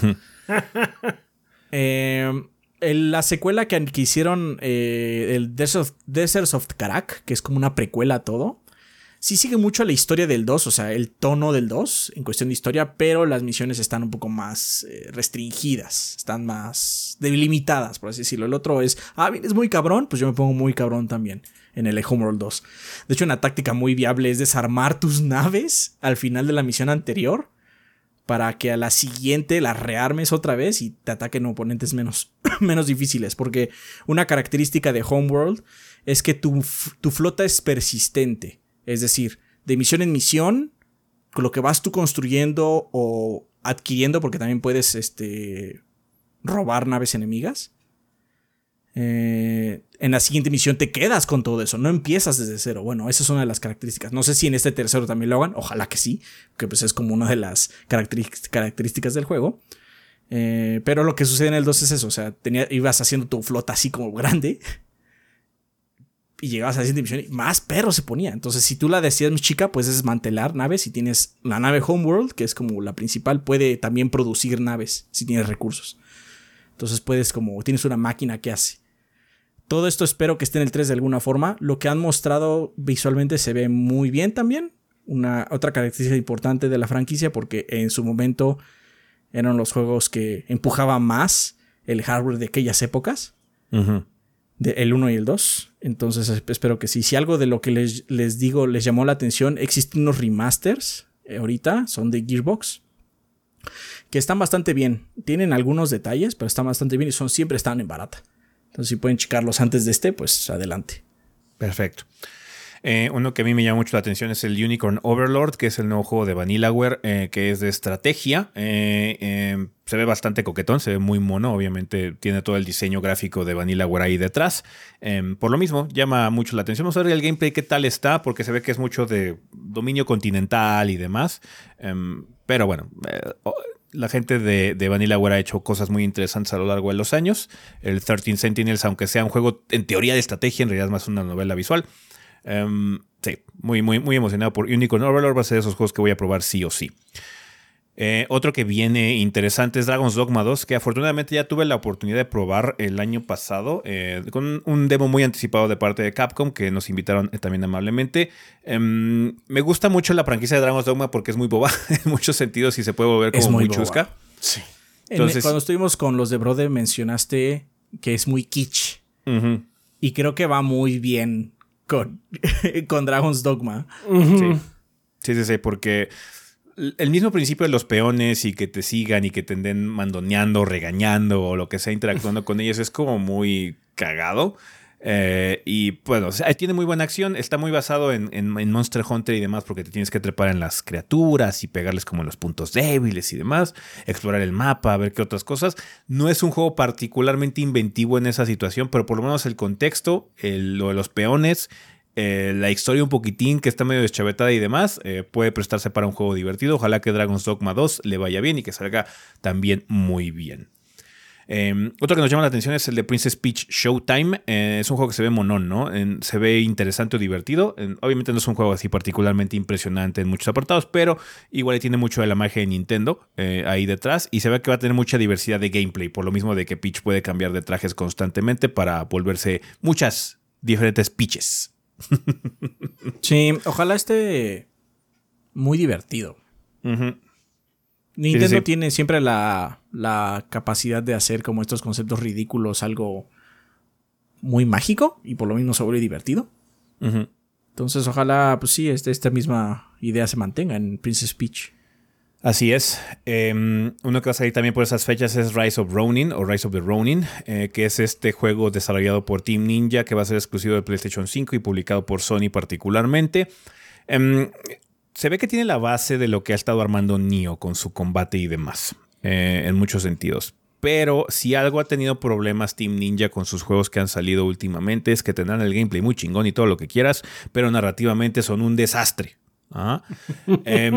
Espero que con Rise of the Ronin eh, haya habido input de parte de Sony para medio mitigar esa situación y que por lo menos entiendas qué carajo está pasando. Y sea uno de los ganchos de la, de la aventura, ¿no? De esta aventura de, de, Ronins eh, eh, eh, en el Japón de los 1800. Em, así que vamos a ver, hay expectativa, Team Ninja la puede sacar del parque, que la puede sacar del parque lo puede hacer, em, pero esperemos que se hayan mesurado en algunas cosas y hayan aprovechado sus fortalezas, ¿no? Que es el combate en particular. Así que vamos a ver qué tal le va. Por alguna razón, eh, Sony decidió adquirir los eh, derechos exclusivos de este juego, por lo menos para publicarlo en PlayStation. Así que vamos a ver qué tal le va a Rise of the Ronin. Por lo mismo tiene nuestra atención a ver qué tal le va. Así es. Em, uno que ya tiene rato que fue anunciado por cuestiones de Kickstarter y demás, pero bueno, ya va a salir por fin. El Euden Así es. Miren, Euden Chronicle tiene una característica muy particular y es que las, series Suicoden son JRPGs indudablemente, pero tienen un componente muy especial en cuestión del mundo. Los personajes son parte del mundo y de alguna u otra forma tienen que resolver algo que atenta sobre él, muy conocido en los JRPGs. Pero su interacción con el mundo es mucho, no solo a nivel personal, sino a nivel gubernamental. Mm. Muy, principalmente a nivel armada. Generalmente son líderes de una armada o son eh, parte de una pequeña nación que tiene que empujar una invasión o incluso ellos ser una misma nación o flotilla que sí puede cambiar el mundo. ¿Por qué? Porque tiene 108 personajes. Mm. Ajá. Entonces, pues con tantos personajes siempre puedes hacer una interacción mucho más amplia. Este juego parece que no van a ser 108, parece que son más de 100. Eh, pero de todas maneras, espero que eh, haya este como drama tanto interpersonal, porque eso no desaparece, o sea, sigue teniendo eso que pues, cada personaje tiene su propio, su propio chilloteo. Pero además sus acciones tienen que llevar a una cosa más grande, defender un pueblo, defender este, una ciudad o simplemente atacar a alguien más para que pues, las cosas funcionen, ¿no? Entonces ojalá esta idea se mantenga. Y lo que tienen ahorita es que, bueno, Square Enix ahorita es la, la eminencia en estos juegos retro, que no son retro, sino que son nuevos, con su HD 2D, ¿no? Se ve muy bien, se ve incluso diría que atemporal. Pero lo que está haciendo el estudio de Juden Chronicle, que no es exactamente HD 2D, pero es similar, lo está haciendo bastante bien, se ve muy bien también. Tienen un, un- Entonces, ojalá esta, este nuevo estilo de New Retro, por así decirlo, no sé cómo llamarlo realmente, les funcione en el Juden Chronicle. Vale. Eh, uno que ya platicamos un poquitín eh, es el de Sandland. Pues bueno, ya, ya comentamos ahorita en el sillón por qué nos llama la atención, pero bueno, vale la pena mencionar la nueva cuenta, esta nueva propiedad de Akira Toriyama, publicada por Bandai Namco, que ya tiene fecha. Tenemos expectativas con Sandland, así que habrá que probarlo. Uno que quiere checar el Chiaps es el Braid Anniversary, ¿no? Sí, sí, sí, sí, sí. No, este juego es de las primeras cosas, si no es que la primera cosa co- que compré en el Xbox Marketplace cuando apenas había salido el 360. Eh, es un juego que le tengo mucho cariño, eh, me gusta mucho y pues ahora sí que me, me interesa che- checar esta versión eh, remasterizada que además va a tener un nivel extra al parecer, nuevos acertijos. Eh, eso va a estar padre, además de entrevistas con... eh, no, no tanto entrevistas, es más bien va- van a ir como que comentando el gameplay. Entonces eso está, está simpático. Me, me- me- atrae mucho esta, esta edición de aniversario. Entonces pues sí. Está bien, pues ahí está. Braid Anniversary que sale pronto. Ya también hablamos un poquitín de Hellblade 2, de Senua Saga. Tiene fecha de salida ya. Estamos muy esperándolo con mucha anticipación. Eh, si quieren incluimos también todos los demás que vimos en el Xbox Developer Direct, que es About, Visions of Mana, el juego de Indiana Jones. Eh, entonces sí, estamos muy, muy interesados en esos juegos, a ver qué tal les va. Ya platicamos de ellos ahorita hace rato, entonces nada más vale la pena mencionarlos para que sepan que lo estamos esperando, banda, pero pues no, ya platicamos un poquitín sobre ellos. Eh, uno que ya se siente muy real es el Black Meat Wukong, que eh, bueno, también ya tiene fecha de salida de septiembre. Eh, lo, que hemos comentado constantemente con este juego, ¿no? Se ve muy padre, eh, pero bueno, nuestra anticipación con él estaba muy mesurada debido a, los orígenes del proyecto, que luego es- es una situación en la que desafortunadamente muchos de esos proyectos simplemente no salen. pero este sí ya se ve, siente más real porque ya hemos visto mucho en los nuevos trailers, hemos visto muchas cosas nuevas, muchos monstruos bastante creepy y demás. Eh, ojalá que el gameplay esté ahí para sostenerlo. Eh, este pinta para ser el Ice of P del año, eh, el Black Meat Wukong, que es como un Souls-like, obviamente inspirado en Journey to the West. Eh, así que, yeah, se ve coquetón el Black Meat Wukong. Vamos a ver qué tal sale. Otro que ya platicamos un poquitín fue el de Stalker 2 de Heart of Chernobyl. Ojalá que sí cumpla con las expectativas del lanzamiento y que sí llegue este año. Ojalá que le vaya bien a los developers y que Stalker regrese con fuerza. Uno que ya también hemos platicado a lo largo de los meses porque se ha retrasado y bla, bla, bla, fue Warhammer 40.000 Space Marine 2, que se ve coquetón, ¿no? Pues mira, Mm, lo que han mostrado ya en gente que lo jugó de la prensa, o sea, ni siquiera ellos mismos, los de Focus Interactive. eh, se ve bien, o sea, sí se ve muy cabrón el juego. Eh, entiendo por qué se ha ido retrasando, ¿no? Entonces, ojalá sí mantengan este nivel de pulimiento que estuvieron mostrando en los previos. Porque bueno, eso siempre puede cambiar, ¿no? Ya hemos Sí. sido víctima de eso anteriormente. Pero, híjole, si pueden mantener este nivel de intensidad en pantalla de combate y visual, se va a sentir como un muy buen juego de Warhammer. Donde realmente estás en contra de un enjambre de cosas. No nada más es tú y unos 20 pelados. No, no, no, no. Cientos de miles con los que tiene que pelear, ¿no? Ojalá el componente multiplayer que, que según va a traer esté muy bien hecho. Porque pues, siempre es más padre hacer ese desmadre con amigos, ¿no? Sí. Pero si no se logra eso, y la- pero la campaña está bien, tampoco es que me vaya a quejar, ¿eh? O sea, es- espero que como un jugador también esté muy divertido. Ojalá que salga bien. Eh, se lo- Sí. Igual lo podemos jugar cooperativo. Em, uno que no tiene fecha todavía, pero probablemente es mi juego más anticipado del año, es Final Fantasy XIV Dawn Trail. Mm. eh, que para la gente que esté externa dirá que bueno, nada más es una expansión y bla, bla, bla, pero es que no saben qué tipo de expansiones hace Final Fantasy XIV, banda. Eh, son historias completamente nuevas, son aventuras muy distintivas que duran mucho tiempo y tienen contenido muy particular. Entonces, Dawn Trail, sin duda alguna, es de las cosas más esperadas.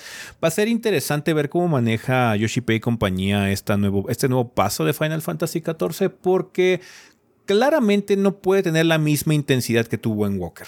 Estamos ahorita en, un- en una fase como de respiro en la que vamos a colocar las piezas en el tablero para ver qué es lo que puede ocurrir en una o dos expansiones más adelante, porque así le gusta a la gente de, de- de- de- de Final, de Final Fantasy XIV desarrollar las cosas eh, con mucha anticipación para que peguen.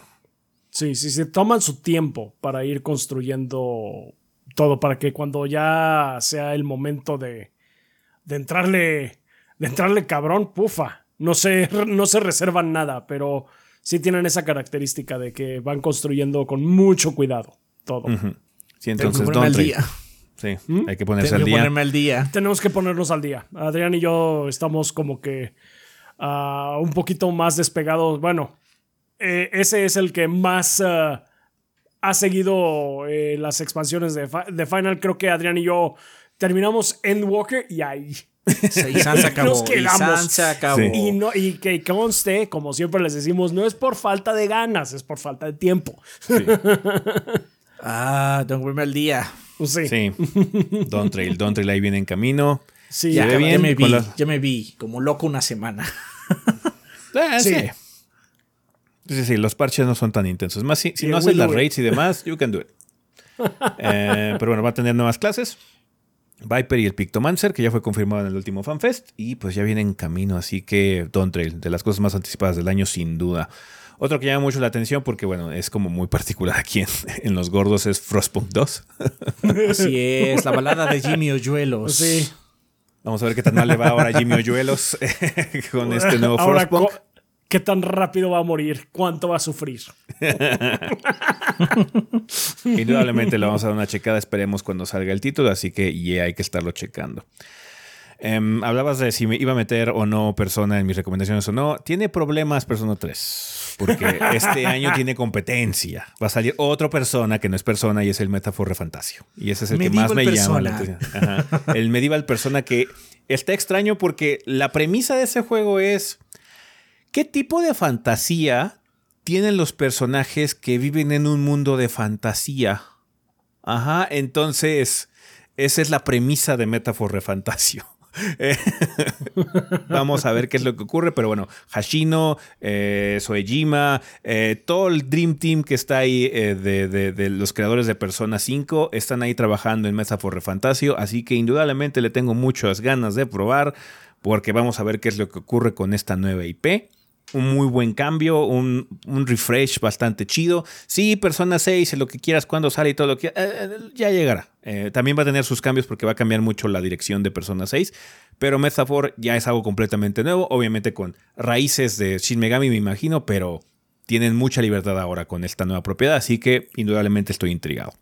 La duda es, y Mm. aquí este, espero que estén igual de interesados que yo con esto. ¿Habrá video de Yoko Taro o no cuando salga? Yo creo. Debe haber, debe haber un, un let's play completo de Yoko Taro en internet. Sí, no mames, sí. Güey, güey, por favor.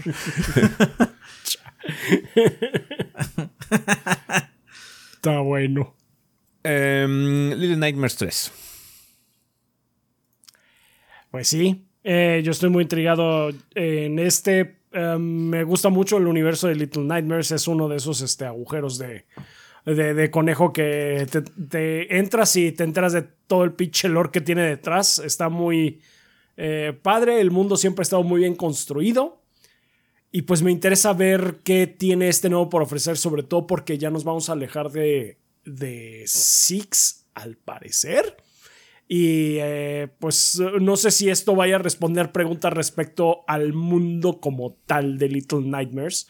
No tanto de los personajes, sino al mundo. Eh, porque ahora son dos nuevos protagonistas. Eh, eso también va a estar interesante porque desde el pasado ya tenía como que esa característica de que nunca estaba, casi nunca estaba solo tu personaje, a pesar de que siempre manejaba a la IA a tu, a tu compañero. Aquí también ese puede ser el caso, pero ya puede integrarse otra persona. Entonces eso va a estar padre. Mm. Ah, sí, sí, pues le tengo ganas a ver qué tal sale. Sobre todo, además me intriga ver qué tal lo hace. Es Supermassive, ¿no? Ahora los que lo están haciendo. Sí, creo que sí. Eh, porque antes era Tarsier, ahora es eh, Supermassive. Mm, me imagino que han de tener gente del otro estudio por ahí, pero pues no estoy seguro de cómo está la situación. Entonces sí, es una es algo que me intriga. Va. Eh, otro que nos llama la atención porque, o sea, aquí en Gordos no somos como tan fans o seguidores de la franquicia Paper Mario. O sea, lo, lo poco que hemos tocado está bien, nos gusta. Pero parece ser que este de Paper Mario en The Thousand Year Door, el remake que están haciendo, o el remaster que están haciendo, em, este juego es muy querido. Eh, por los seguidores de Paper Mario. Entonces vamos a ver si sí es cierto. Pues básicamente está en esta lista, básicamente está, en esta lista porque a ver, qué, a ver si es cierto que tanto maman. Estamos intrigados. Estamos intrigados, estamos. Intrigados a ver si como roncan duermen. Ey, ojalá esté muy chingón. Sí, ojalá que sí. mucho. Sí. Por eso está nosotros, aquí. nosotros nos quedamos en RPG, bueno. Nuestro RPG de Mario es Mario RPG, realmente. Eh, somos muy viejos. algunos paper, pero ese en particular, ¿no? Mm, se llama la atención a ver qué tal está. Eh, Star Wars Outlaws. El único juego de Ubisoft eh, que estamos esperando este año, aparte de Prince of Persia, porque bueno, Prince of Persia ya salió, pero el único juego que queda de Ubisoft que nos llama la atención, porque, o sea, sí, va a salir Skull and Bones, supuestamente, Dicen por ahí. Ya, hasta, como que hasta que no esté afuera no me la voy a creer. Hasta que no esté afuera Skull and Bones no me la voy a creer. Perdón. también el hype y el interés como que se fue diluyendo a lo largo de los años. En su momento fue, sí, a huevo, sí, sáquenlo mañana y luego ya. Pinche rumor. hay un pinche rumor ahorita, es un rumor, banda, de que están haciendo un remake de Black Flag. yes. Entonces, si sacan pinche pues, Skull and Bones y en, tres meses lanzan el remake de Black Flag, así como, ¿qué hiciste? ¿Por qué destruiste Skull and Bones? Why would you? No, no, nos desviemos. No nos desviemos. No nos desviemos, no nos desviemos. Está bien. Star Wars Outlaws. Este Star se ve Wars padre, ¿no? Outlaws se ve bien. Se ve bien. O sea, hace ratito hablé de que extraño Star Wars, ¿no? Porque algo que hacía muy bien Lucas Arts. eh, en esa época, hace muchos años, es que agarraba los géneros que eran como muy queridos, que estaban muy en moda, y hacía su versión Star Wars, ¿no? Y muchas veces eran muy buenos títulos. Había RTS, había shooters, había este, juegos multiplayer, había de todo, había de todo. Había side-scrollers, había juegos de puzzle, había un chingo de juegos de Star Wars, ¿no? Eso se ha perdido. Hay dos razones del por qué hacer juegos es más caro hoy en día. La adquisición de Disney y, su manejo con las patas es otro. Y uno de los que yo creo que también es factor es que eh, se han homogeneizado varios géneros en uno solo. El denominado mapa abierto RPG. Pero bueno, va a haber un juego de mapa abierto RPG de Star Wars ahora. Y lo que ha mostrado Ubisoft se ve bien. Se ve bien. Nice. Sí, sí, sí. Me, intriga, me llama la atención. Eh, de hecho, por lo menos yo no, yo no soy muy seguidor de Star Wars, no soy realmente fan de Star Wars. Me gusta Star Wars, lo disfruto cuando veo las cosas, pero sí que diga, no, es que va a salir el juego tal y ahora tal. No, este sí me llamó la atención por la premisa de que vas a ser un, un criminal. en el bajo mundo de Star que no tengas un sable láser, me doy de santos, ¿eh? yo sé que Star Wars es sinónimo de sable láser. Y al 99.99% de la gente lo que más le gusta es ser Jedi o Sith. Pero qué poca creatividad. Siempre en el universo Star Wars es muy vasto, hay de todo. Digo yo nada más. Pero bueno, va a, tener, va a tener sus faltas de creatividad. Vamos a regresar a Tatooine de seguro. Ah, sí, seguro. Y, va a haber de alguna forma torres Ubisoft, aunque no existan. Sí. ya será hackear un módulo para que sea un pedazo del mapa o comprar una madre para la, nave que haga escáner o algo así. Algo Ubi van a meter en ese sentido porque, bueno, es muy obvio. Indudablemente. Pero igual así se ve lo que mostramos. Vamos, vamos a ver cómo lo hacen porque de hecho el, el Prince of Persia sí tiene algo así pero la forma en la que lo haces es, me tengo que desviar un poquito del camino. Ah, mira, un cuarto oculto. Aquí puedo desbloquear más del mapa. Si es algo de ese estilo, ok, that's fine. Sí. Pero si tengo que llegar a un pinche punto alto en Tatooine que no existe, es de, ah, No sé eh, si los mapas vayan a ser muy grandes o no. Porque hay. Pues el precedente de que lo que mostraron. Te subes a un, a un speeder bike, ¿no? Y entonces en el- ah, pues esa madre va rápido. Tienes que ir lejos con esa madre. Sí. Hay una pelea y todo. Entonces, igual los mapas no son tan pequeños. Para poder Vamos a acomodar una madre de eso, ¿no? Entonces vamos a ver. O sea, hay muchas incógnitas, incógnitas de las buenas, de ah, esto podría estar padre, ¿no? No incógnitas como, ¿y qué tal si la monetización está de la verga? Porque también podría pasar, ¿no? eso también es una incógnita. Entonces, eh, veamos qué tal está Star Wars Outlaws. Eh, otro de Adrián es Microsoft Flight Simulator 2024. Son unos cobardes por no haberlo mostrado en el Developer Direct. La neta. Le pusieron 2024, supone que sale este año. Sí. Creo que lo que más me llama la atención de este juego es que van a tratar de hacerlo un poco más amplio. Porque sí, Flight Simulator es agarrar a un pinche Boeing y decir voy a ir de aquí a Perú y pues echarlo en tiempo real, ¿no? Eso es parte de... O agarré esta avioneta y voy a volar sin GPS, solo con viendo puntos de interés y sab- saber que voy bien gracias a ellos, ¿no? Eso es padre, pero hay mucha gente que necesita un poco más de actividades, ¿no? Y por lo que se mostró en los trailers y eso parece que van a ser actividades que se hacen generalmente con aviones dentro del juego, como apagar incendios con, con aviones bombero. Mm. Entonces, parece ser que van a meter más de ese tipo de actividades, lo cual suena interesante. Ojalá, ojalá sea así. Y cobardes por no ponerlos en el Developer Direct. Esto tengo que decir. Está bien. Eh, estos están prometidos por el PlayStation Blog, básicamente por el año. eh, que, eh, bueno, estos dos que siguen, que es Silent Hill 2 Remake, que supuest- según el PlayStation Blog ya pronto, y de hecho también los desarrolladores en Blover Team dijeron que ya el, el marketing push debería ser iniciar relativamente pronto.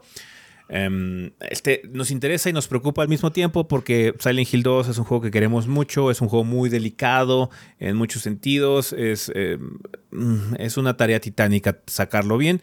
Vamos a ver, ojalá que Blover haga un buen trabajo, ojalá que Konami no la cague. Eh, esperado está, indudablemente. Tenemos ganas de jugarlo y lo vamos a jugar.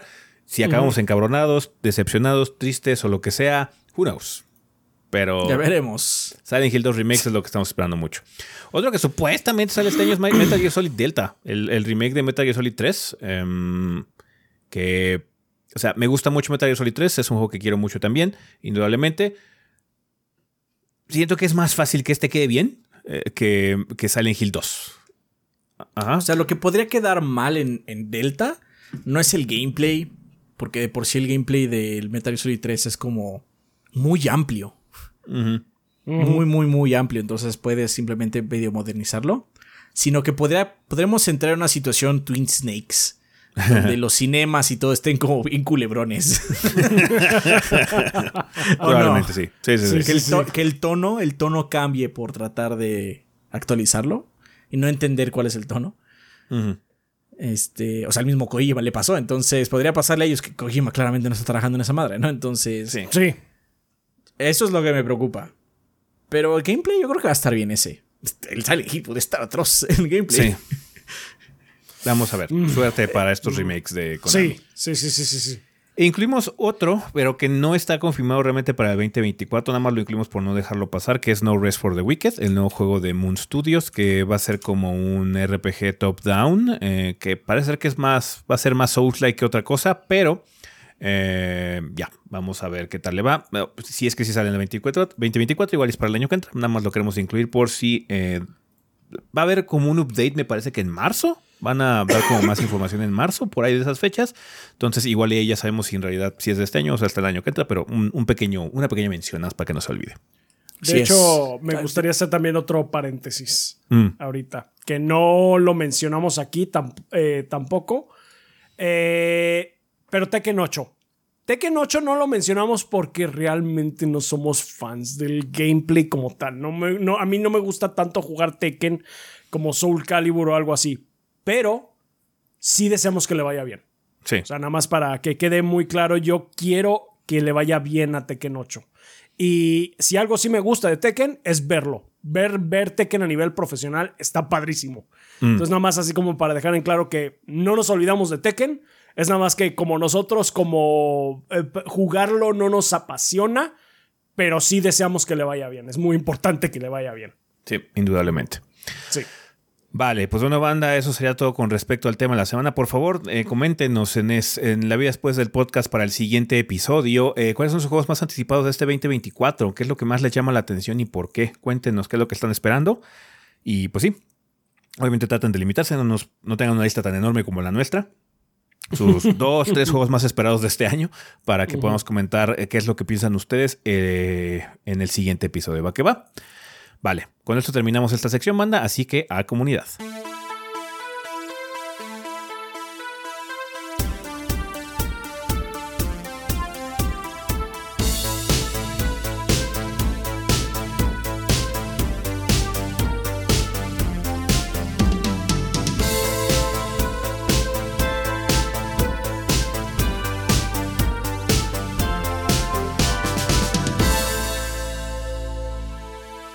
Bueno, banda, pues ya estamos aquí en la sección de comunidad. Eh, una nota antes de comenzar, eh, banda, en esta ocasión vamos a tener sección de preguntas, más que nada porque eh, como no avisamos realmente con tantísimo tiempo de anticipación, eh, sabemos que no dejamos mucho tiempo para que dejaran preguntas, entonces vamos a dejar en esta ocasión así, sin preguntas, pero la siguiente esperamos ya contar con sus interrogantes, ya saben cuáles son los métodos para que pueden dejar aquí sus interrogantes, que es como comentario en el video de YouTube, si quieren aquí abajito, nada más colocando la palabra pregunta al inicio para que podamos considerarla, o en el Discord, también pueden hacerlo en la sección, en la, pa- en la sala específica para preguntas del podcast. Queremos dejarlo un poquito más de tiempo para que lleguen más, a ver si podemos seleccionar unas cuatro para el siguiente episodio o algo así. Entonces, muchas gracias, banda, por todo el apoyo que siempre le han dado al podcast, con sus interrogantes, con su participación. Queremos que siga ocurriendo, así que pues dejen sus preguntas, banda. ¿Qué les interesa que contestemos, que hablemos? Por favor, no dejen de hacerlo. Ya nos veremos la siguiente semana con esa sección. Nada más por esta ocasión no va a haber, pero en el siguiente ya. Por favor, déjenlas que gusten. Perdonen. El Perdonen. gallo, gallo mañanero. Sí, el gallo mañanero. Para quienes sí dejaron pregunta eh, en la sección de Discord, no se preocupen, eh, no vuelvan a dejarla, se va a tomar en cuenta también para la siguiente. Sí, es para que haya un poquito más de, de quórum, Es para de- que llegue más, más quórum, sí. Vale. Así es. Pues vamos a empezar ahora sí, como es costumbre, eh, agradeciéndole a los Patreons de este, de este mes, eh, que es inicio de año en enero, eh, porque ya saben que aquí nuestros Lord Bombones patrocinan al podcast mes con mes, eh, con sus increíbles apoyos que nos hacen tener ya a Adrián y a Rafa trabajando full time en este proyecto. Los invitamos a checar patreon.com diagonal tres gordos de banda. Ya comentamos al inicio un poquitín que hicimos cambios, ya hay nuevos beneficios para los tiers de 5 y 10 dólares. El de 20 no ha cambiado, siguen pudiendo dejar su comentario. Y por favor, a nuestros patrocinadores oficiales, si quieren dejar un nuevo comentario para el siguiente episodio, háganlo. Con todo gusto hacemos el cambio o el, nuevo que vayan a dejar o demás. Por favor, Rafa, cuéntanos quién patrocina el podcast durante el mes de enero. Muy bien. Empezando enero, bueno, más bien ya vamos a mitad, pero en enero nos patrocinan Andrés Jiménez Ortega que nos dice, ¿qué pasó, pendejos? Pues eh, ya se me pasó mandar mensaje para el último podcast del 2023, pero ni pedo. No sé cuándo vuelvan, ya estamos aquí. Pero feliz año, feliz Navidad, felices Reyes, felices días del amor y la amistad, etcétera, etcétera. Espero se lo hayan pasado chingón ustedes y toda la banda. Vamos por un mejor 2024 que siempre que hay que ver para arriba. Chuchimi. Chuchimi. gracias. Muchas gracias, Andrés. ¡Chime! Y pues sí, feliz año nuevo y feliz Navidad. Ojalá la hayas pasado bien. Ojalá la hayan pasado bien todos. Edgar Francisco Zúñiga Delgado nos dice: Buenas, mis gorditos y banda. Somos Entelequia, psicoterapia humanista integrativa. Si quieres agendar tu encuentro de psicoterapia, no dudes en escribir al correo electrónico gared05 así como suena gared05 con G 05 pegado arroba gmail.com. Recuerda que no estás solo con tu sufrimiento. Por otro lado, estaba jugando Street Fighter 6 y me saltó una pregunta. ¿Cómo hacen los desarrolladores para saber qué cantidad debe quitar un- una patada o puño de ese personaje en la barra de energía? ¿Deben calcularlo? Gracias por responder a mi pregunta. Ah, pues mira, como funciona, en general es que todos los, este, los ataques quitan una eh, cantidad de vida determinada eh, cuando la vida del contrario está llena. Cada peleador tiene ciertos puntos de barra de vida. El promedio es como, pon tú tomando Street Fighter 6 como ejemplo. Eh, creo que son 10.000 puntos así de, de vida eh, en promedio. Pon tú que Ryu, Ken, Luke tienen 10.000 puntos y ahí más o menos va variando de acuerdo al tamaño del peleador. O no, sea, pero es- eso pasaba tienen- en Street 5. En Street 6 ya no pasa eso. Todos tienen lo mismo. ¿Todos tienen lo mismo? Sí, en Street Porque 6 sí he sentido que hay cosas, hay este movimientos que, por ejemplo, bajan más. Este, por, por ejemplo, un pile driver sí le baja más a Kami que a Zangief.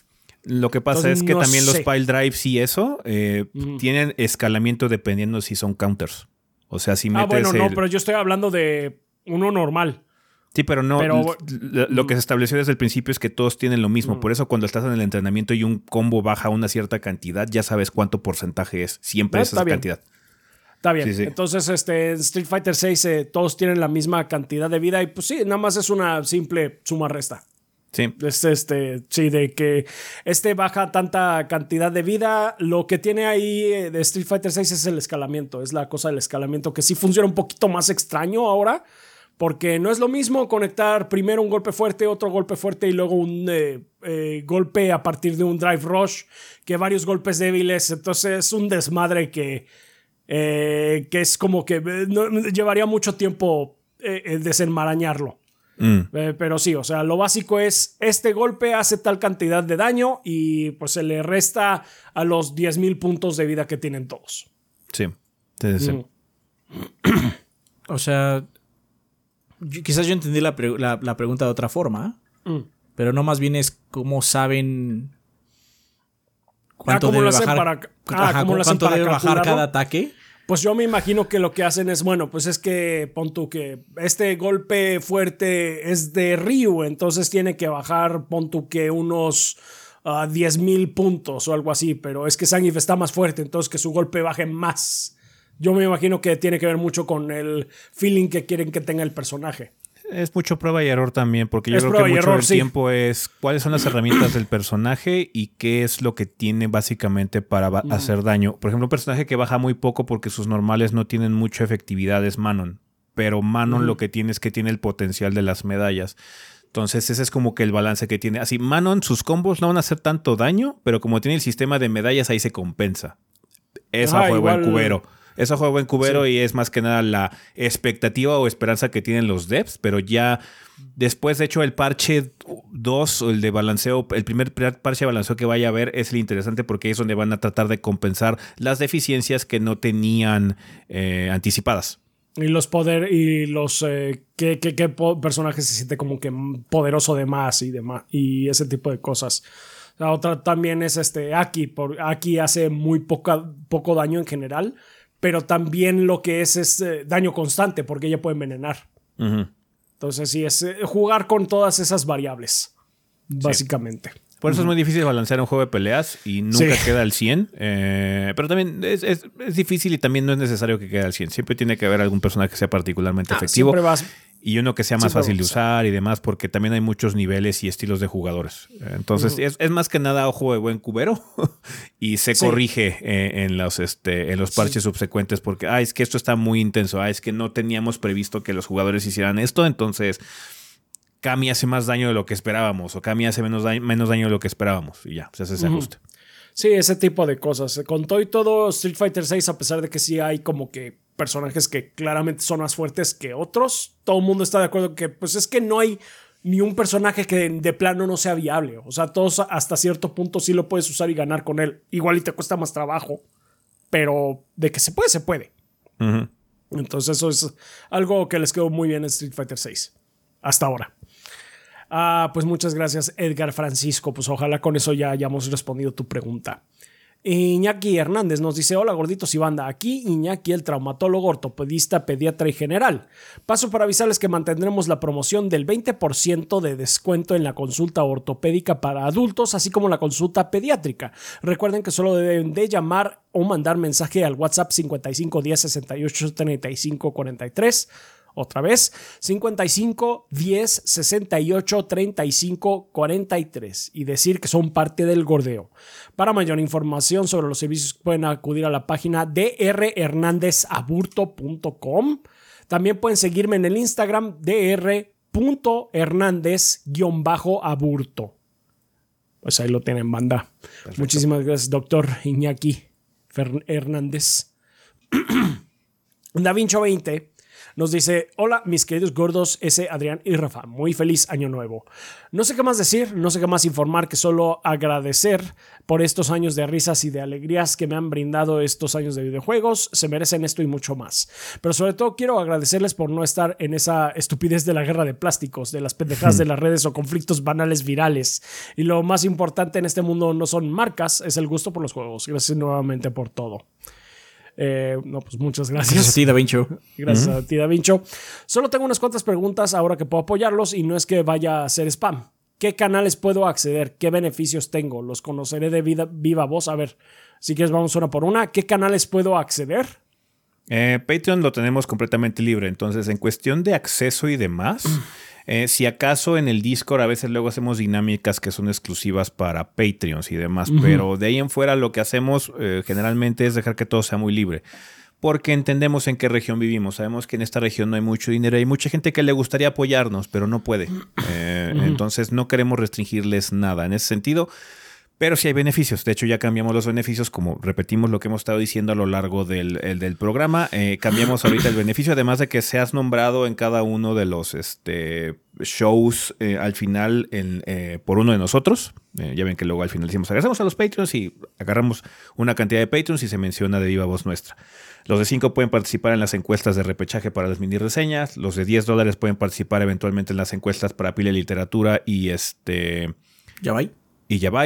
Los de 20 dólares tienen este acceso a esta sección de comunidad para que semana con semana nos manden algún tipo de promoción o alguna pregunta o algún comentario y se lea cada episodio. Entonces son esos beneficios que tenemos que son pequeños extras, pero precisamente para no hacer ningún tipo de restricción porque no queremos que nadie se quede sin ver contenido, que lo vea nada. No, nos gusta que sea libre para que también nadie se sienta menos. Apreciamos todo tipo de apoyo que nos da la banda sí reconocemos más el apoyo este, em, eh, económico con estos pequeños extras, pero en general ningún tipo de restricción o algo así para que todos tengan como que el mismo acceso al contenido.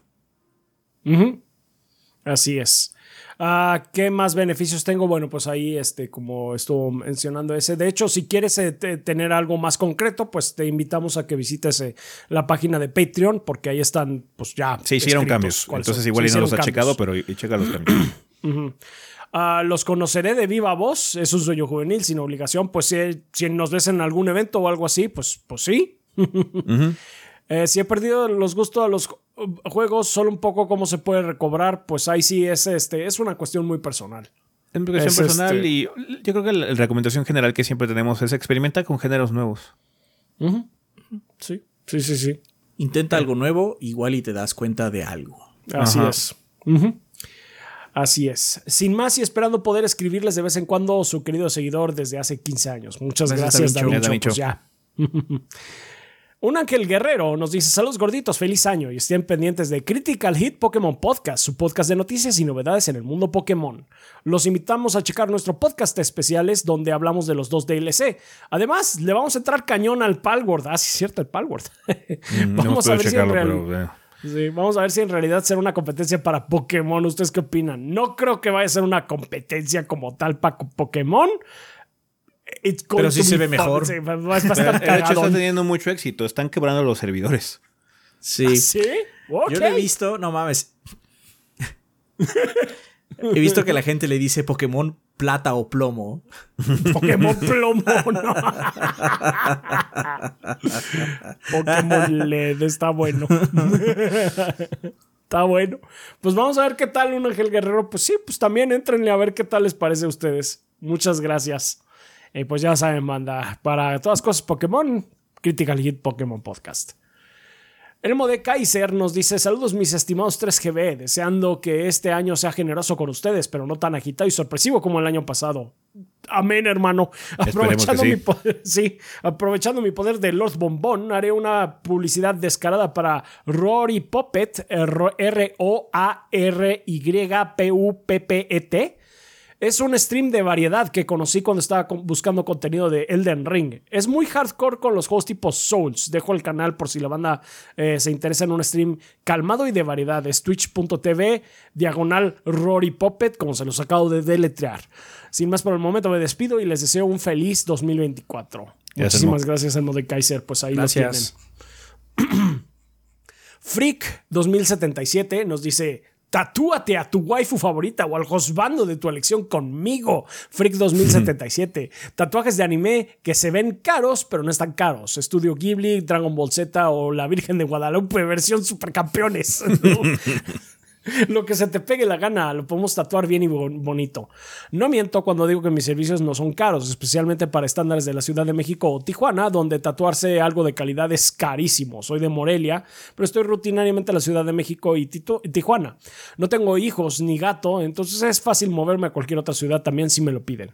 Así que síganme y coticen sin miedo que te diga, güey, la banda nomás son bien preguntones, porque me hace muy feliz recibir sus mensajes. Es Instagram arroba freak-2077 es F-R-E-A-K-2077 especialmente sabiendo que son miembros de este bello proyecto. Con motivo de celebrar mi anuncio como nuevo patrocinador, también me gustaría hacerles un regalo a quienes decidan solicitar mis servicios. Un tatuajito gratis con temática del proyecto, no mayor a 8 centímetros. Rafa ha disfrutado de Just Dance, la mirada profunda de esa versión Animu o un Dorito Soviet del camarada Adrián.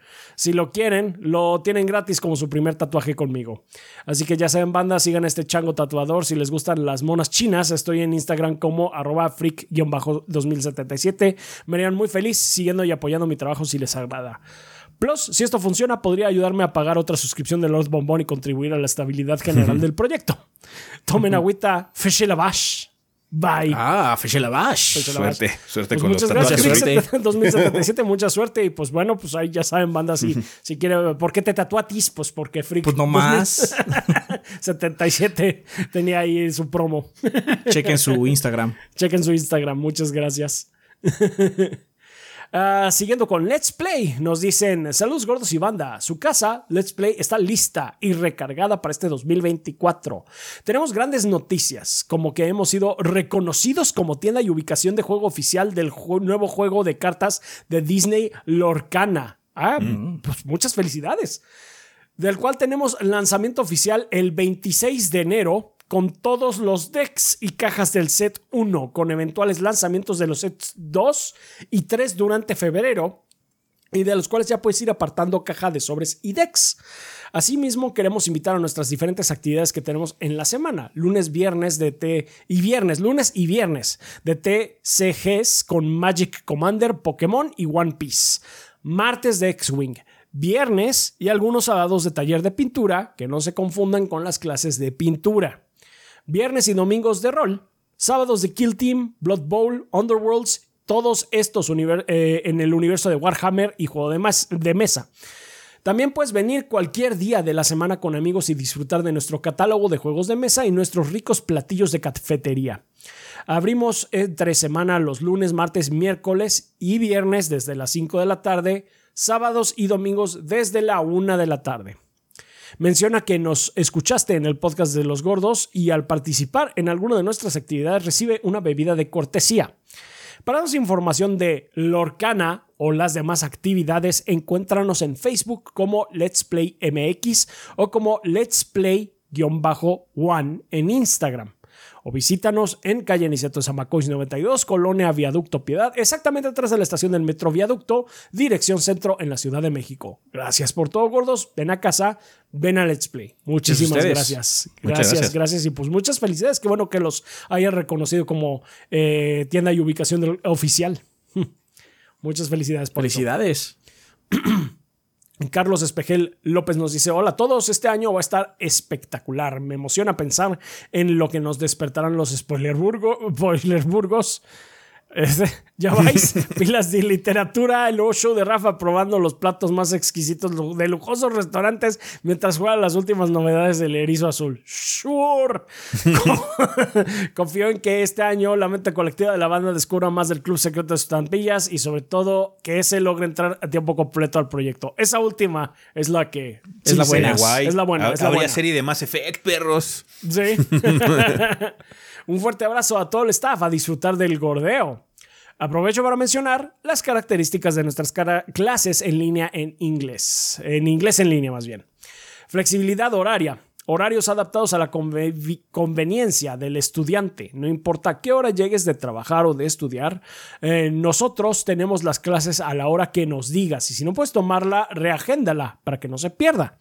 Clases personalizadas, enfoque individual para abordar necesidades específicas, retroalimentación constante, evaluación continua del progreso con feedback constructivo, apoyo fuera de clases, disponibilidad para responder preguntas y proporcionar ayuda adicional, experiencia y certificaciones, maestros altamente calificados con dedicación a la calidad educativa prueba gratuita. Evaluación sin compromiso para conocer la metodología de enseñanza. Comunícate con nosotros por WhatsApp al 55 51 64 83 23. Una vez más, 55 51 64 83 23. Y responde correctamente quién es tu gordo bastardo favorito para obtener un 20% de descuento en tu primera mensualidad, lo que te ahorraría desde el 200 hasta 1000 pesos, dependiendo del número de clases que desees tomar una pista para responder correctamente tu gordo bastardo favorito de tener lentes, barba, ser gordo y no llamarse Ezequiel Nidria. Que el gordio sea eterno. Wow. Ok. Wow. Heavy, heavy. Sa- Savage. Está bien. Muchas gracias, Carlos Espejel. y también nos patrocinan en enero, aunque no nos dejaron un mensaje, Maniscreen, Lilith94, Edu Navas, Murdoch, Normandius96, Esteban Reina, Tonkotsu Bob, Aladdin Sane, Selmonelo, Verdevete, Mauricio Glespan, Miguel Ángel de Riquer, Sertroid, Raúl Fuentes, Bleeding Beetle, Mr. Fly 21, Jonis Vergara, Guillermo Contreras, Oscar RL, Kionashi, Tigre Negro, Mapachito Sarnoso, Diego Monroy Fraustro, Mario Montenegro, Obed, Eric Centeno, Bobul Gomers, Pedro Alberto Ramírez Arciniega, Eric Heredia Olea, Percival Álvarez, Gazde, Mugiwara no Cronos, Hideiki, Ruiz Saiko, Armando Sanser, Denis Flores, Nefog, Shadow Ryujin, Carótido y Esteban Meneses. Muchas gracias a todos nuestros Patreons que mes con mes han logrado que Adrián y yo pues, podamos vivir de este proyecto y a nuestros Lord Bombones eh, pues les agradecemos particularmente por eh, ayudarnos a cumplir esta, este hito. Eh, también pues a todos nuestros Patreons que con cantidades tan esperamos manejables que es como un, un dólar al mes o su equivalente que se le antoje Patreon en ese momento es, el- es como comprarme a mí un café o invitarme un café o a Adrián unos chocorroles también nos apoyan muchísimo. Eh, muchas gracias a toda la gente eh, de YouTube que nos esté viendo en este momento. Eh, no sé si vaya a ser estreno, si no es estreno, pues Si saludos no, desde el simplemente pasado. salió. Sí, simplemente salió. Eh, como sea, saludos desde el pasado, porque sí, no está en vivo. Eh, muchas gracias si dejan super stickers, super, eh, gracias o, o, algo así, pues también nos apoyan muchísimo, entonces les agradecemos. A toda la gente de, de Twitch también, eh, que han estado ahí viéndonos en nuestras transmisiones.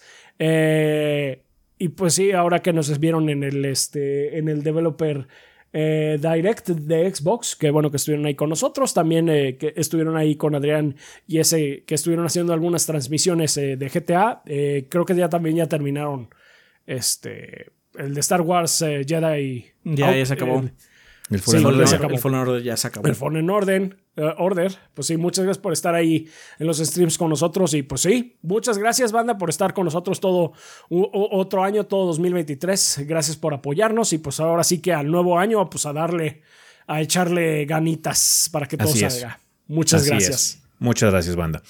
Y bueno, como les comentamos al inicio, banda, en esta ocasión vamos a tener preguntas, vamos a dejar que eh, un, un tiempecito para que se junten más, eh, pero por favor, déjenlas aquí abajito en la sección de comentarios, nada más por favor coloquen la palabra pregunta al inicio de su comentario, pueden hacerlo aquí en el video de YouTube o en la página en 3g.com.mx en el post del podcast o en la sala eh, correspondiente para preguntas del podcast. Recuerden que esa sala de Discord es completamente libre, no tienen que ser Patreon ni suscriptores ni demás.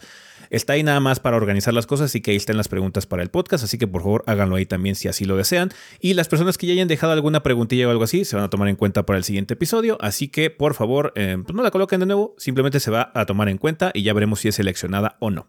¿Va que va? Vale, pues bueno, con eso terminamos esta sección de comunidad en esta ocasión, así que a despedidas.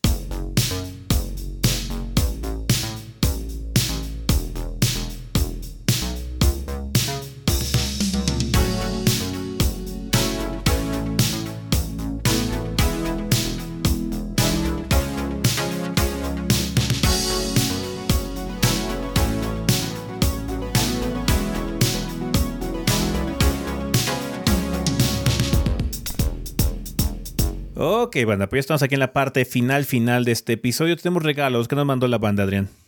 Eh, Ronnie dice: Hola gordos, envío un par de códigos para la banda que me sobraron por ahí. Eh, cabe aclarar que lo envió a finales de diciembre. Sí. Entonces, igual y no funcionan. We don't know. Pero ojalá que sí, igual van a salir en, en- en- Sí. en- en estas semanas. El código es un código de DLC de The City That Never Sleeps para Marvel Spider-Man para Play 4 y un código para Blasphemous en Steam. Gracias, Ronnie. Perfecto. Muchas gracias. Vale, banda. Eh, recuerden que van a estar estos regalos en nuestras cuentas, en nuestra cuenta principal de Twitter a lo largo de las siguientes semanas y días. ¿Tenemos algo que recomendar? Hoy no. Pues no, más allá de lo que ya les dije de Prince Ah, bueno, of sí. Persia, mm, ya, no, ya no voy a hablar más de eso. ya Prince of. Persia. Vean Sí. Frieren, está buena Está bien, Mm, del anime. está bien, está bien. mm, Está en Crunchy. Eh, No sé si se dice así, la verdad. Pero así, se, así lo lees, Frieren. sí. Va. Eh, pues bueno, banda, eh, muchas gracias por habernos acompañado en este episodio eh, inicial de la temporada 2024 del podcast de los 3GB. Eh, ha, ha- ha habido muchos cambios, ha habido cambios musicales desde el episodio 500, eh, yo también cambiamos introducciones de, de los dos canales, tanto el principal como el secundario, la música también eh, ya es nueva, entonces va a haber como cambios temáticos, banda, nada más, se actualizó, se refrescó muchas cosas, el Patreon obviamente fue lo más importante, entonces vamos a tratar de que sea un año interesante de experimentación para eh, refrescar muchas situaciones y cambiar algunas eh, cosas que fallamos el año pasado, ¿no? Lo del Java, lo de Gordos Juegan y demás. Eh, los invitamos a ver nuestro video del estado del proyecto para que se enteren más de nuestras intenciones para este año. Y pues muchísimas gracias por seguirnos en nuestras redes sociales, en Facebook, Instagram y Threads como Tres Gordos B, en Twitter como TrichoBB. Si no, cada quien tiene sus cuentas personales, Chovi el Rafa, Chovi Adrián, Chovi S, Chovi Gris y Kit-BG, eh, por si quieren este, contactar a alguno de los miembros del proyecto de forma directa. Eh, gracias por su apoyo a través de Patreon Banda, a través de Twitch, eh, también aquí en YouTube. Ojalá que haya ido bien el stream el viernes que hicimos de, de Last of Us. Estuvimos jugando The Last of Us parte 2. Em, también salió en YouTube. Ya hicimos el primer stream en Mirror, en el sentido de que estamos transmitiendo al mismo tiempo en Twitch como en YouTube. Ojalá que todo haya salido chingón. Y bueno, si hubo alguna situación de por las notificaciones y demás, y se vayan haciendo ajustes a lo largo de que estemos repitiendo toda esta eh, cosa ya que estamos tratando de introducir los streams también a YouTube. Em, muchas gracias, banda, a toda la gente que escucha la versión en audio de este programa a través de cosas como Podbean, Spotify, Apple Podcasts y demás. Apreciamos también que nos den ahí su rating, su calificación, su me gusta, lo que sea que eh, sea correspondiente al sistema donde nos escuchen. Siempre nos ayuda. Y pues, vergas, por un año nuevo de producción de gordos. Vamos a empezar cabrón. Esta semana les va a gustar, banda. Espero. Esperemos, sí. Vale, pues eso sería todo con respecto a nosotros en este episodio. Nosotros nos vamos. Bye. Bye. Bye.